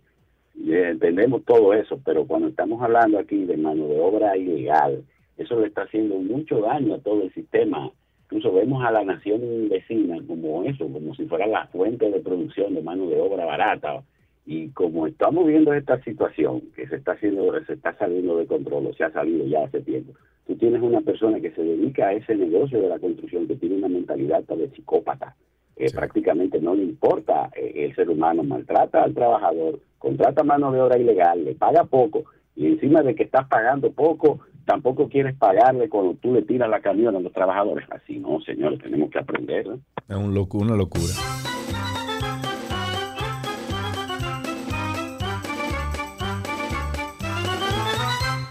Karina, ahí tenemos otra llamada. Tenemos a Luis en la línea. Buenas tardes, Luis. Buenas tardes, ¿cómo están? ¿Todo bien? Muy bien, gracias a Dios. Cuéntanos.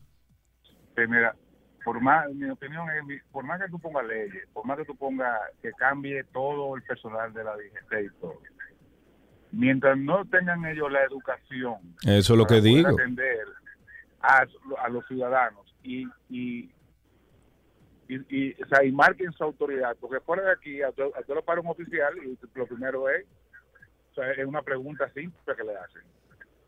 Y con el respeto, pero mientras aquí no haya respeto hacia el ciudadano y viceversa, o sea, no hay forma.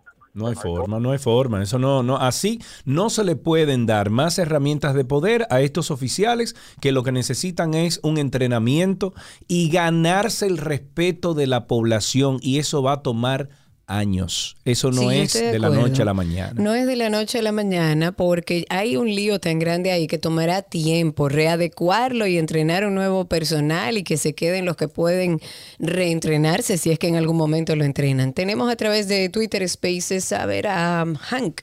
Adelante Hank, habilita tu micrófono, te escuchamos al aire, cuéntanos. Sí, hola, hola, ¿cómo están? Muy bien, bienvenido. Bien, gracias.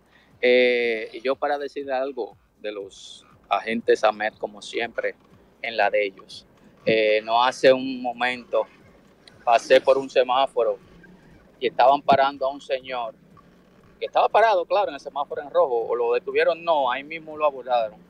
Y él no tenía el cinturón puesto, pero detrás del mismo que ellos le estaban poniendo una multa por un cinturón, había un chofer del concho, una, una guagua esa de pasajero pública, y él no tenía el cinturón, y lo amén no le decían nada, porque supuestamente ellos acá en Romana dicen, ¿qué es lo que dicen? Que los conductores del concho tienen un permiso del ayuntamiento, según ellos. Claro. Oye, qué Fíjate tú, bien. fíjate tú. Qué bonito. Tú. 829-236-9856 es el teléfono en cabina. Mientras tanto, comentar un poco sobre los alegatos de defensa en la audiencia de revisión obligatoria en la que se ratificó la medida de coerción a Juan Alexis Medina Sánchez, el supuesto cabecilla de la red Antipulpo, que expresó haber recibido maltratos en la cárcel de Najayo. Ahí tenemos un video, para, pero para ponerlos un poco en contexto, dice... Ya tenemos cumplido 18 meses pasando todas las vicisitudes y miserias que pasan en las cárceles del país. Todo lo que ustedes se pueden imaginar se pasa en la cárcel de. Najayo, incluyendo tortura a los Ay, presos, Dios incluyéndome a mí, que fui Ay, torturado en Najayo. Escuchemos Ay, un poco de este video. mío, qué cosa tan grande. Pobrecito Alexis, caramba. Eh, déjame ponerlo aquí a ver si se escucha. Eh, el problema de Instagram siempre es que hay que hacer una marrulla aquí. Ya tenemos cumplido 18 meses pasando todas las vicisitudes y miserias que se pasan en las cárceles del país. Todo lo que usted se puede imaginar pasa en Najayo. Todo lo que se puede imaginar, incluyendo tortura a los presos, incluyéndome a mí, que fui torturado en Najayo. Él habla como Danilo. No una tortura corriente. No corriente. Yo duré cinco meses privado hasta de hablar con los mismos tal que estaban en la cárcel. Me dieron sopa llena de cabello para que no comiera más. Eso le pasó a don Fernando también. Eso es tortura. Una sola hora para coger el sol y el resto encerrado. Pero solamente me lo hacían a mí. Los demás podían hablar y compartir. Entonces, este es un caso de venganza por temas políticos o qué es lo que... Ay, pobrecito, caramba, Alexis. No, no, no, pero la realidad es que no- las cárceles no están para torturar a nadie. guapo, Él señores, tiene- que me dijo ese señor. Cuando tú vengas aquí a República Dominicana, tú vas a ver quiénes somos los Medina. Y míralo cómo habla. Ah. ¿verdad? Que él, Sí, él me amenazó eh, a sí, mí, él te amenazó y todo, recuerdo. Lo que pasa es que en ese momento estaba en otras circunstancias. Bueno, él dijo que durante cinco meses ha sido impedido de hablar con sus abogados que le dieron sopa, como lo escucharon, que tenían cabellos para que él dejara de comer. Dicen que solo le permiten una sola hora para tomar el sol y el resto del tiempo la pasa encerrado. Dice, este es un caso de venganza por temas políticos. ¿O qué es lo que quieren hacer?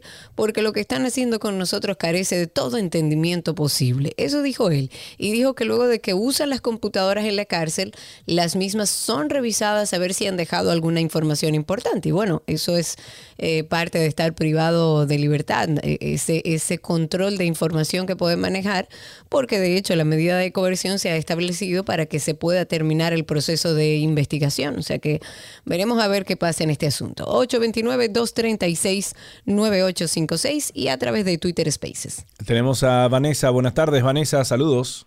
Buenas tardes, Sergio Karina, ¿cómo están? Gracias a Dios, todo bien, respirando y en salud. Y por allá. Eh, bueno, quisiéramos estar como tú dices. Aprovecho para uso tu, su plataforma, su, su programa tan Sí. serio, tan oportuno, tan acertado, Gracias. para eh, expresar una denuncia que está Ajá. pasando en el programa de alto costo. No sé ¿En el qué- programa de qué? de alto, De alto costo de los medicamentos. Ah, perfecto, ok. Cuéntanos. Últimamente se ha visto mucho en las noticias, no es la primera vez que pasa, realmente yo quisiera una explicación, no sé a dónde uno debe de dirigirse, a hacer un llamado, a hacer ruido, a manera de llamar la atención por lo delicado del tema. Medicamentos de alto costo son gente que necesitan ese tratamiento, que no, no solamente el costo que implica es algo... Eh, que no es sostenible para una familia, sino también lo delicado de los tratamientos. Por lo tanto, cuando tú suspendes un, un medicamento X, el paciente cae en una recaída increíble. Entonces, este gobierno, lamentablemente, yo no soy política, pero lamentablemente derivó alto costo a promese, a botitas, boticas populares, y entiendo que ese, ese programa no debe estar en las boticas, no debe manejarse, no traen los medicamentos. En los hospitales no hay medicamentos de alto costo y no hay manera de acceder a ellos. Cuentos y cuentos se retrasan por meses. El año pasado mi hijo cayó en remisión. Yo soy eh, beneficiaria del programa y mi hijo cayó en remisión, perdón, en remisión no cayó en una una crisis que no te puedo imaginar. lo que fue. Y así hay muchísimos pacientes en peores Pero ¿qué le, ¿qué le dicen en el lugar? ¿Qué está sucediendo? Porque había Bueno, surgido un hay- problema y después versiones que- dijeron que lo habían solucionado. Mentira, eso es mentira, te puedo decir. El año pasado yo moví cielo y tierra y decían, y era entendible hasta cierto punto porque ent- de- estamos viviendo una pandemia, la excusa era que le dieron prioridad a los medicamentos de COVID. Pero Ujú. mentira, mentira, porque cuando tú te acercabas a ellos te decían algo y después decían otra cosa. El hospital dice, eh, yo voy al centro de gastroenterología, mi hijo es eh, paciente de enfermedad inflamatoria intestinal. No viene el caso, no importa, porque ahí en ese programa entran muchos pacientes, yo hablo por mucha gente, con otras enfermedades, todas eh, graves, ¿entiendes? Claro. La situación te sale de control. Y te dicen, ok, el COVID, perfecto, pero ¿y ahora? Ahora no. A- antes decían, inclusive yo llegué, yo me moví tanto, me moví tanto que que dijeron que sí, que el medicamento que iba a llegar, que estaba, que mentira, que vaya, que te lo van a dar. Mentira, mentira. Ahora no dicen nada. Ahora en el hospital dicen que Alto Costo dice que lo tienen, que tienen el medicamento. Hay varios. No te estoy hablando de uno específico, por eso son las excusas. Que lo tienen, pero que tienen, están resolviendo algunos problemas eh, como de logística y a nivel interno, eh, administrativo y que luego nada. Yo me muevo donde quiera y nada, cuando voy a otro lugar, nada. Eh, En alto costo dicen que no, que no pueden darme información, que no tienen medicamento, que cuando llegue le hacen saber. En eso tenemos meses y los pacientes para atrás. Hoy vi en la noticia algo que me llenó de impotencia y por eso me decidí a llamar. No sé qué tan cierto es, pero vi en un reportaje en Remolacha de RNN de una niña que murió en el Robert Reed por falta de un medicamento. Y esa es la realidad. Hay mucha gente que está en, en, en óyeme, en una, en una situación de cuando usan ese tipo de medicamentos, a nivel general no estoy hablando, no estoy hablando por uno solo, Sí, sí, sí, correcto. eh, son delicados, suben, bajan dosis, o sea, no se suspenden porque sí. No se Claro. suspenden por No temas se pueden suspender. Exacto. El, el hecho de que un medicamento X le falte a cualquiera, niño, eh, adulto, envejeciente, no importa la condición, no importa la enfermedad, suspenderle un tratamiento por algo me da la ganario, realmente, ¿quién va en detrimento? La familia. El Claro. paciente sufre muchísimo. No, todo un sistema, todo un sistema. un en sistema que digo yo, sí alto costo, debe darle, o sea, el gobierno debe de, tener prioridades. Aquí estamos persiguiendo la corrupción, perfecto, yo lo alabo y todo. Y tengo fe en el gobierno. Ahora bien, sector de educación, sector salud, deben de ser eh, prioridades. Hay que, hay que caminar y maticar chicle juntos. Ay, yo Sí. estoy hablando No, de que no, no, ¿cómo no, eso es una promete- chanza. Exacto, ¿cómo promete va a, a dirigir alto costo? Y no, vuelvo y repito, no soy política, no sé los engranajes que tengan, si tienen que estar ahí o no. No, no, no, es una, preocupa es una, es una preocupación No válida. pasa nada, pero si un medicamento de alto costo no está, significa la vida para alguien. Claro. Claro, es Una así. Vamos a ver si podemos... y la compro, pero un medicamento de alto costo es, es algo imprescindible. Entonces se hacen eh, en el hospital, dicen, eh, eh, rieguen la voz, pero rieguen, rieguen la voz a quiénes, si el pueblo nadie lo escucha. Así es. Vamos a ver si pues, podemos conseguir al, al encargado de los medicamentos de alto costo para que nos explique cuál es la situación que está sucediendo ahí. A lo mejor un tema de distribución, uno no sabe, pero vamos a averiguar y vamos a dar seguimiento y por favor manténnos al tanto. Ahí tenemos a Michael, nuestro amigo El Estrellita. Estrellita. Dime de ti. Bueno, Estrellita. Yo creo que ese hermano de Danilo está como dice Ana Graviel. ¿Y cómo es? Dice que no me queda más que mirarme en un abismo de tristeza y lágrimas. La tuya no tiene Ay, Michael. Vamos a conectar con nuestros comerciales. Ya regresamos con más.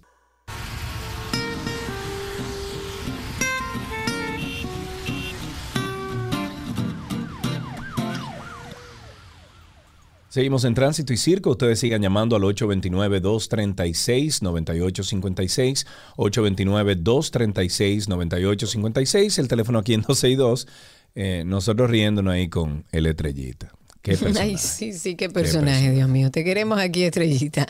Al arribar a un año de la implementación del Plan Nacional de Registro de Motocicletas por parte del Intran y el Ministerio de Interior y Policía, se han registrado, según ellos, poco más de 500 mil motocicletas a nivel nacional.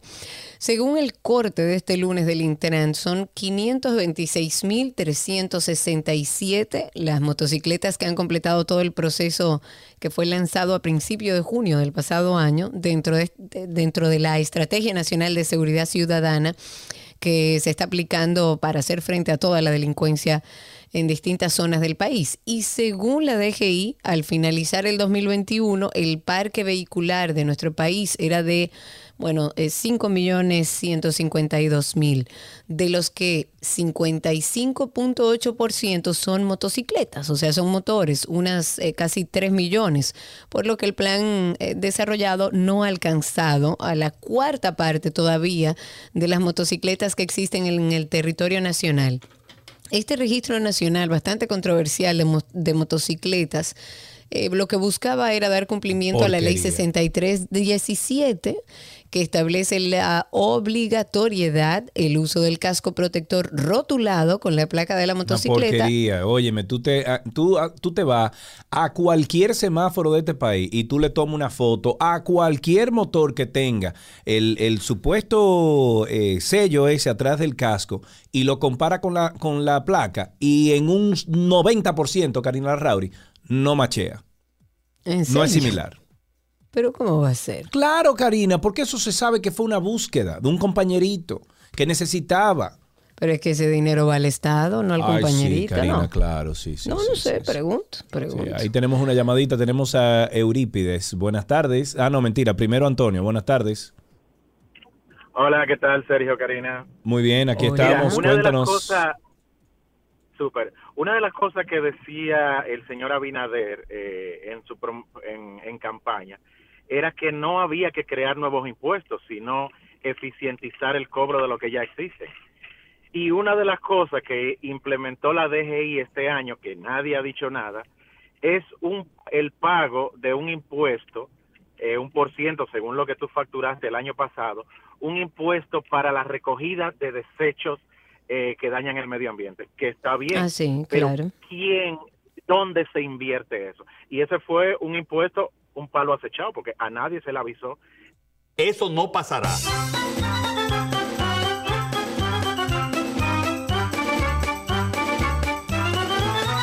Para finalizar, tenemos aquí a Eurípides. Buenas tardes, Eurípides. Muy buenas tardes, un orgullo estar en tu programa junto con Karina. Saludos. Gracias. Gracias, Eurípides. Te vamos a pedir, por favor, que bajes el volumen del teléfono, eh, perdón, del radio y nos escuches por el teléfono. Adelante. Ahora, ¿me escuchan mejor? Sí, señor, dele para allá. Sí. Eh, a mí me preocupa sobremanera tanta teoría que hablan sobre seguridad ciudadana en este país, sobre reforma policial, sacar la manzana podrida, etcétera, etcétera, etcétera y etcétera. La realidad es que aquí están, creo que hasta engañando al gobierno y entreteniendo algunos sectores al país con esas y personas a veces que no conocen ni siquiera de milicia, de seguridad ni nadie, están teorizando reformar una institución. Si aquí se qui- quisiera reformar, comenzamos por la manzana podrida. ¿Usted sabe cuál es el Departamento de Asuntos Internos? ¿Se imagina el país cuántas querellas hay reiteradas a miembros de la policía y a muchas instituciones, a miembros de, de las Fuerzas Armadas que han cometido muchos errores, que por ahí comenzamos y comenzamos a cancelar? Y sacamos muchas manzanas podridas de las instituciones. Otra cosa, si aquí verdaderamente los guardias lo tiran en la noche, en los barrios, sacan por lo menos dos mil o tres mil hombres entre las tres instituciones militares y se saca la policía de noche, que los militares patrullen de noche y los policías todos a patrullar de día. ¿Usted se imagina que a veces hay miembros de la policía que están eh, y muchas esquinas están descuidadas y muchos barrios están descuidados por la policía de día, de día y ocurren tantos hechos que la policía dice que no da base. Entonces, yo le pregunto, ¿cuál es la intención? No importa la intención que tenga el gobierno, no importa la intención que tenga cualquier funcionario. Aquí lo que se necesita es gente capacitada en esta materia y comenzar a trabajar ya, porque esto se puede hacer. Aquí le están dando mucha vuelta a la cosa. ¿Qué usted dice? Sergio?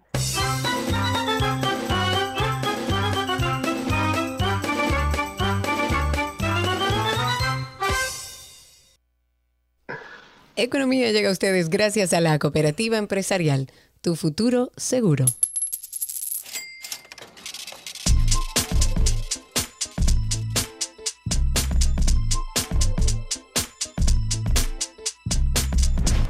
Guay mi cuarto. Estamos ya en nuestro segmento de, mm, de economía en 12 y 2. Eh, perdón, que me quedé un poco como en, en lo que me dijeron mis amigos Wilson y Karina, que no me dedicara a cantar y eso me hirió bastante, pero... Amigo, no, amigo, ni a bailar Eso- tampoco. ¿Pero Dedícate a hablar, que eso es lo tuyo. Pero, pero tú te imaginas yo cantando, Karina, y, y dejar toda la política y los comentarios y la cosa. No, no, no. Not yet.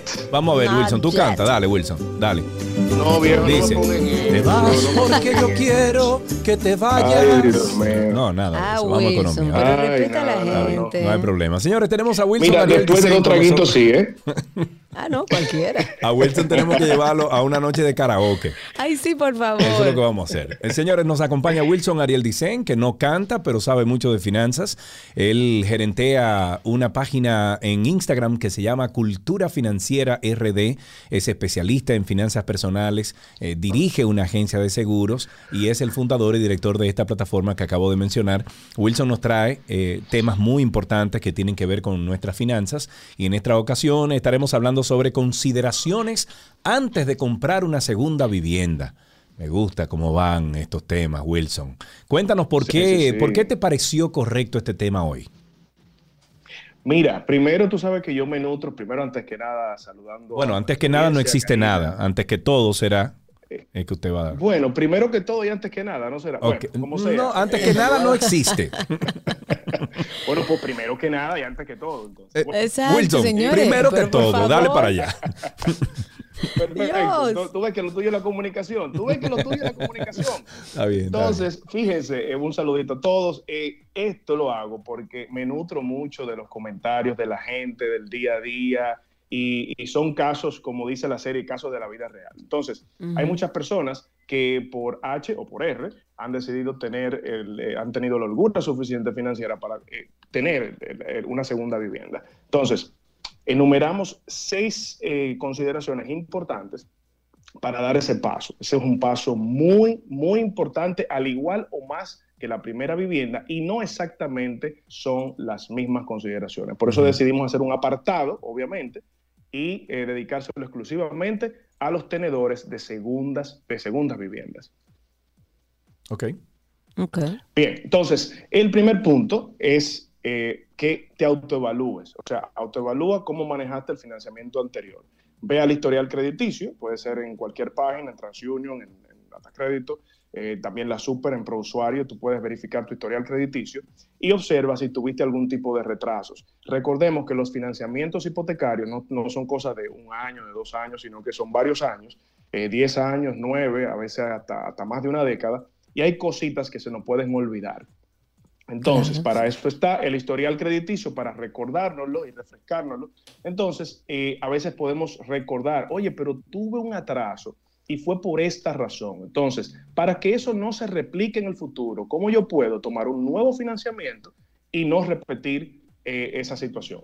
Entonces, si ya obviamente culminaste ese financiamiento, entonces ten a mano tu carta de saldo. Siempre lo digo, busquen su carta de saldo de la institución con la cual financiaron su primera vivienda. Ténganla Ok. siempre a mano ahí. Entonces, Ok. ese es el primer punto.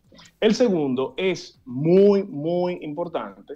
Considera si la vivienda va a ser para tú, valga la redundancia, eh, habitarla, vivirla, o para, tú, eh, para una inversión. Esto es el punto de inflexión que tú necesitas para hacer un análisis sobre las características como ubicación, espacio, nivel Sí. y naturalmente el precio. Por ejemplo, si tú lo quieres como inversión, eh, tú, puedes determinar, bueno, necesito, no necesito dos habitaciones, sino que necesito una. Y puede ser en Punta Cana, puede ser en Terrenas, puede ser aquí en el centro de la ciudad o puede ser en las afueras de la ciudad, ¿por qué no? Entonces, eso ya va a determinar, obviamente, el precio. Y, y- y- Pero, pero una cosita, Wilson, te interrumpo una, un- una preguntita, porque, Claro. por ejemplo, en Estados Unidos, cuando vas a comprar una casa, te preguntan si es tu casa principal o si es una segunda casa o si es para inversión, etcétera, porque tengo entendido que los intereses varían, eh, depende de para Ah, qué claro. quieres esa casa. Entonces, ¿es así en, en República Dominicana? No, el interés no varía en función de la propiedad.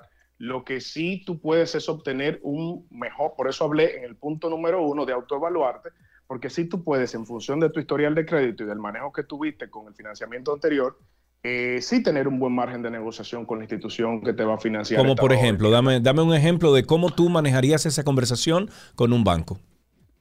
Mira, eh, súper fácil. Tú tienes un historial de crédito que habla por ti mismo. O sea, lo único que tú tienes es que imprimir ese historial y el momento en el que ya tú entres en negociación con un banco, que ya tú determinaste que esa- ese es el banco que, que tiene las mejores condiciones, Sí. entonces tú le dices, mira, por esta razón, por, por como yo manejé, por el, el historial, el puntaje crediticio que tengo, eh, yo entiendo que puedo tener una mejor tasa, porque es que yo soy un cliente que realmente tengo muy buenas condiciones y muy buenas proyecciones para eh, hacer honor a, ese, a esa deuda que voy a tomar con ustedes. Entonces, eh, básicamente es eso, porque es que ahí está todo, o sea, ya, ya ahí no hay, no, hay, no hay que hablar mucho, sino que simplemente tú tienes que preocuparte por sí tener a mano ese historial y ese puntaje de crédito. Dentro de lo que sigue, hablas de tomar en cuenta el, el IPI, como se le llama, el impuesto del patrimonio inmobiliario, pero esto es una vez saldada la casa, ¿no? Así es. Imaginemos ¿no? que tu primera vivienda te costó 5 millones de pesos, 4 millones de pesos. Entonces ya tú vas a dar el paso de tener una segunda vivienda, una segunda vivienda. Tienes que tomar en cuenta que Ah, claro, el excedente, el excedente de los 8 millones 829 mil Ah, 763 ya. es el 1% de ese excedente. Hay mucho, mucha confusión con este dato. La Sí. gente cree que es el 1% cuando tú llegas a los 8 millones, a la, a la- a la cantidad que mencioné, de ese total. No, señores, no es de ese total. Es de lo que excede ese total que tú vas a pagar el IPI. Entonces, eso es una consideración muy importante. Ya tú sabes que si, por ejemplo, tienes 2 millones por encima de esos 8, ya tú tienes el 1% de esos 2 millones, que serían, por ejemplo, 20 mil pesos anuales. Claro. Entonces, básicamente, y, y hay dos fechas de pago en el año para hacer este, este pago de este impuesto. Una de las cosas que también recomiendas es buscar orientación profesional, porque a veces uno tiene como el afán y ve dos cosas y dice, no, es esta ya que quiero. ¿Qué tú recomiendas en ese Sí. sentido? Mira, aquí te voy a hablar desde el punto de vista financiero y también desde el punto de vista personal. Eh, cuando nosotros tomamos la decisión de, de comprar, eso fue todo un proceso. Ustedes saben que mi esposa, Dayana Candelario, que la pueden seguir, es broker, es asesora inmobiliaria certificada y ella, bueno, nos tomamos el tiempo. Yo como asesor financiero y ella como broker y ustedes saben que eso fue, eso fue un tema. Eh, buscar la, la- la vivienda, muchas condiciones, mucha información. eh, eh, bueno, pero al final, señores, yo les recomiendo que busquen orientación profesional. Aquí hago un énfasis en, en negrita y en mayúscula, porque este sector, al no estar regulado como tal, hay una caterva, un sinnúmero de personas que incursionan en esto sin tener las competencias. Sí, esto es sí. peligroso. Es verdad. Esto es muy peligroso que tú, porque te gustó un inmueble, porque te llamó la atención, decidas hacer este proceso, que por cierto es un proceso, tiene varias etapas, con una persona que no, es, no tenga las competencias, no tenga el expertise para guiarte en esto. Puedes perder, he visto casos, no me lo han contado, he visto casos de personas que han perdido, eh, por ejemplo, su reserva.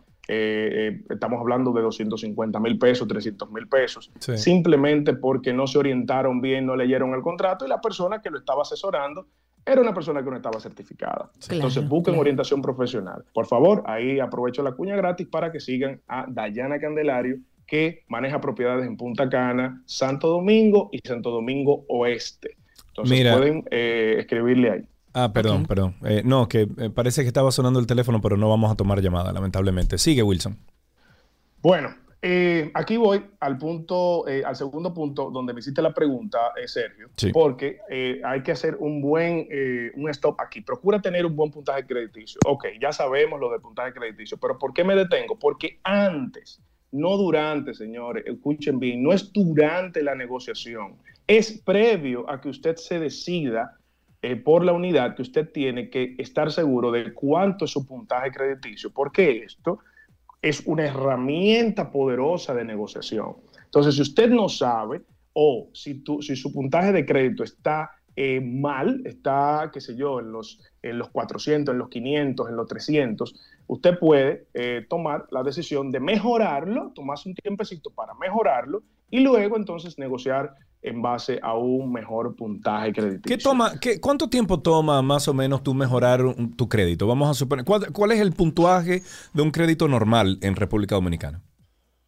Mira, eh, un puntaje bueno, estamos hablando de 600, 700 puntos, ya 800 puntos es un puntaje O sea, que se asimila muy muy, bueno. mucho al de Estados Unidos.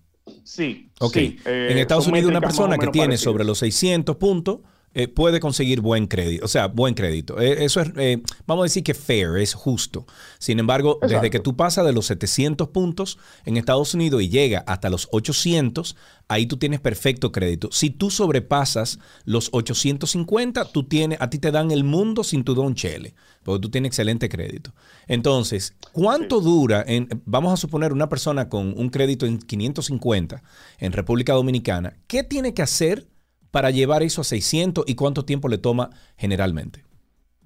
Mira, el tiempo generalmente está determinado en función de los productos crediticios que tú tengas. No es lo mismo tener solamente una tarjeta de crédito a tener, por ejemplo, un préstamo personal y llevarlo y manejarlo bien, tener una tarjeta de crédito y tener una línea telefónica. Y ahí tú tienes tres productos distintos que están mandando data en tiempo real a, a las, a la- a las, las, las instituciones de, información crediticias, a la SIC, y eh, bueno, eh, esa es mi recomendación. Aproximadamente entre 10 meses, un año, ya tú puedes ir viendo eh, ciertos patrones. Obviamente, vuelvo y repito, esto es dependiendo de tu background. Si tú partes de lo que tú dices, Sergio, de- de un puntaje de 500, es mucho más fácil. Pero, naturalmente, si tú tienes un puntaje menor, entonces te va a tomar un poquito más. Sí. Ok, perfecto. Pues Ok, sigue con tu perfecto. Y para finalizar, tenemos, analiza tu si- situación financiera. ¿A qué te refieres con esto? tómense el tiempo. Esta es una, esta es una eh, eh, erogación de dinero, esta es, un, es una inversión que es masiva. No estamos hablando que usted va, va a comprar eh, un electrodoméstico, ni que vamos a hablar una casa, ni que va... No, no, no. O sea, estamos hablando de millones de pesos, de cientos de miles de, de dólares, en, algunos casos hasta millones de dólares, dependiendo de la propiedad. Entonces, tómese el tiempo para evaluar su situación financiera antes de tomar el préstamo. Vea cuáles son, siéntese cuáles son sus gastos, vea su presupuesto. Eh, eso se hace en la precalificación, pero es de muy mal gusto que usted vaya a precalificarse con mucha ilusión porque ya vio una propiedad y en el banco le diga, mire, lamentablemente eh, usted no puede porque primero, por su edad, no podemos darle un préstamo a muy largo plazo. Segundo, por la cantidad de ingresos que usted tiene, no podemos darle este financiamiento que usted necesita y que tú emocionalmente tengas ese como ese shock, porque a veces la gente se enamora de la propiedad. señora. Mí, yo me he enamorado de claro. propiedad. Entonces, Oh, todos. antes, antes de usted entrar en ese proceso, eh, primero evalúese. Déjeme ver, déjeme ir a culturafinanciera.rd, déjeme escribirle, déjeme ver qué, qué es lo que pasa, cuáles son mis flujos, Claro. cuáles son mis gastos. Que yo no estoy viendo tengo. dentro del negocio, etcétera.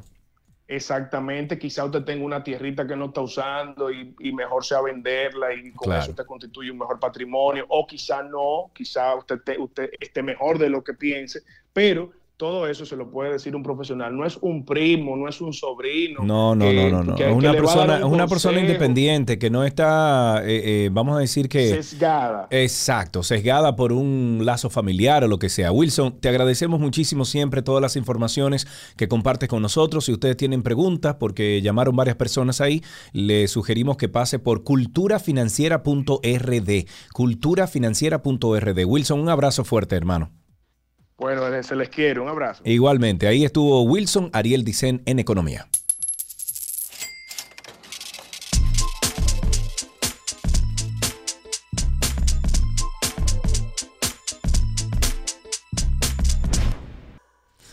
Las noticias actualizadas llegan a ustedes gracias a la Asociación La Nacional, tu centro financiero familiar, donde todo es más fácil.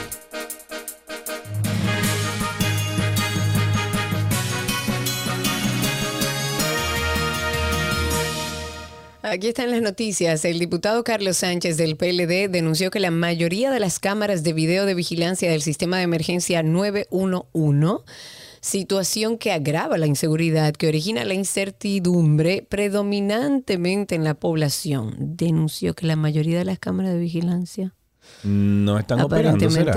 Eh, no, no, no, no está la información completa, pero para abundarle sobre eso, de- saliendo del titular, Carlos Sánchez ha dicho que se trata de una situación que agrava mucho los problemas que está afrontando el país con el incremento de los hechos delictivos y la criminalidad. Avalado, avalando la denuncia o su denuncia, el también miembro del comité del PLD, y citó los casos de las cámaras ubicadas en la muy transitada avenida Nicolás de Obando, las que están fuera de servicio. Mm. En de- aquí hay un problema de mantenimiento Sí, de no, los no, proyectos. Bueno, pero tú te acuerdas aquel programa eh, famoso de Nuria que hizo hace como tres años, donde ella fue, pero vamos a ver la cámara. Y la cámara tenían todas las mismas imágenes, la, la pantalla.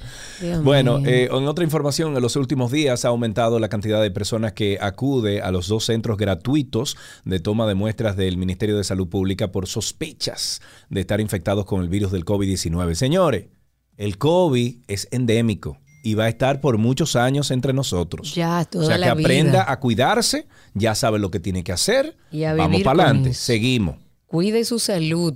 El senador Antonio Taveras, que es el presidente de la Comisión Permanente de Justicia del Senado, ha asegurado que ni esa comitiva ni el Senado han tenido el interés Ajá. de censurar. Ajá, no me diga. Finalmente, la Armada de República Dominicana dio inicio este martes a la cuarta versión del evento Velas Latinoamericanas. Latinoamérica Santo Domingo 2022 durante un espectáculo realizado en la Plaza Juan Barón en el Distrito Nacional. Con esto finalizamos estos titulares actualizados.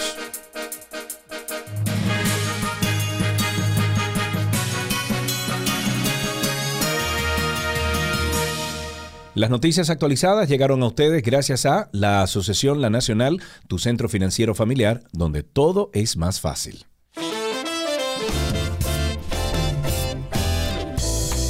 Despedimos este espacio dándole la información para que nos trasnochemos esta noche porque hoy, casi mañana, a las 12 de la medianoche, o sea, hoy a las 12 de la medianoche, nuestras reinas del Caribe juegan en el torneo de la Liga de Ligas de Naciones.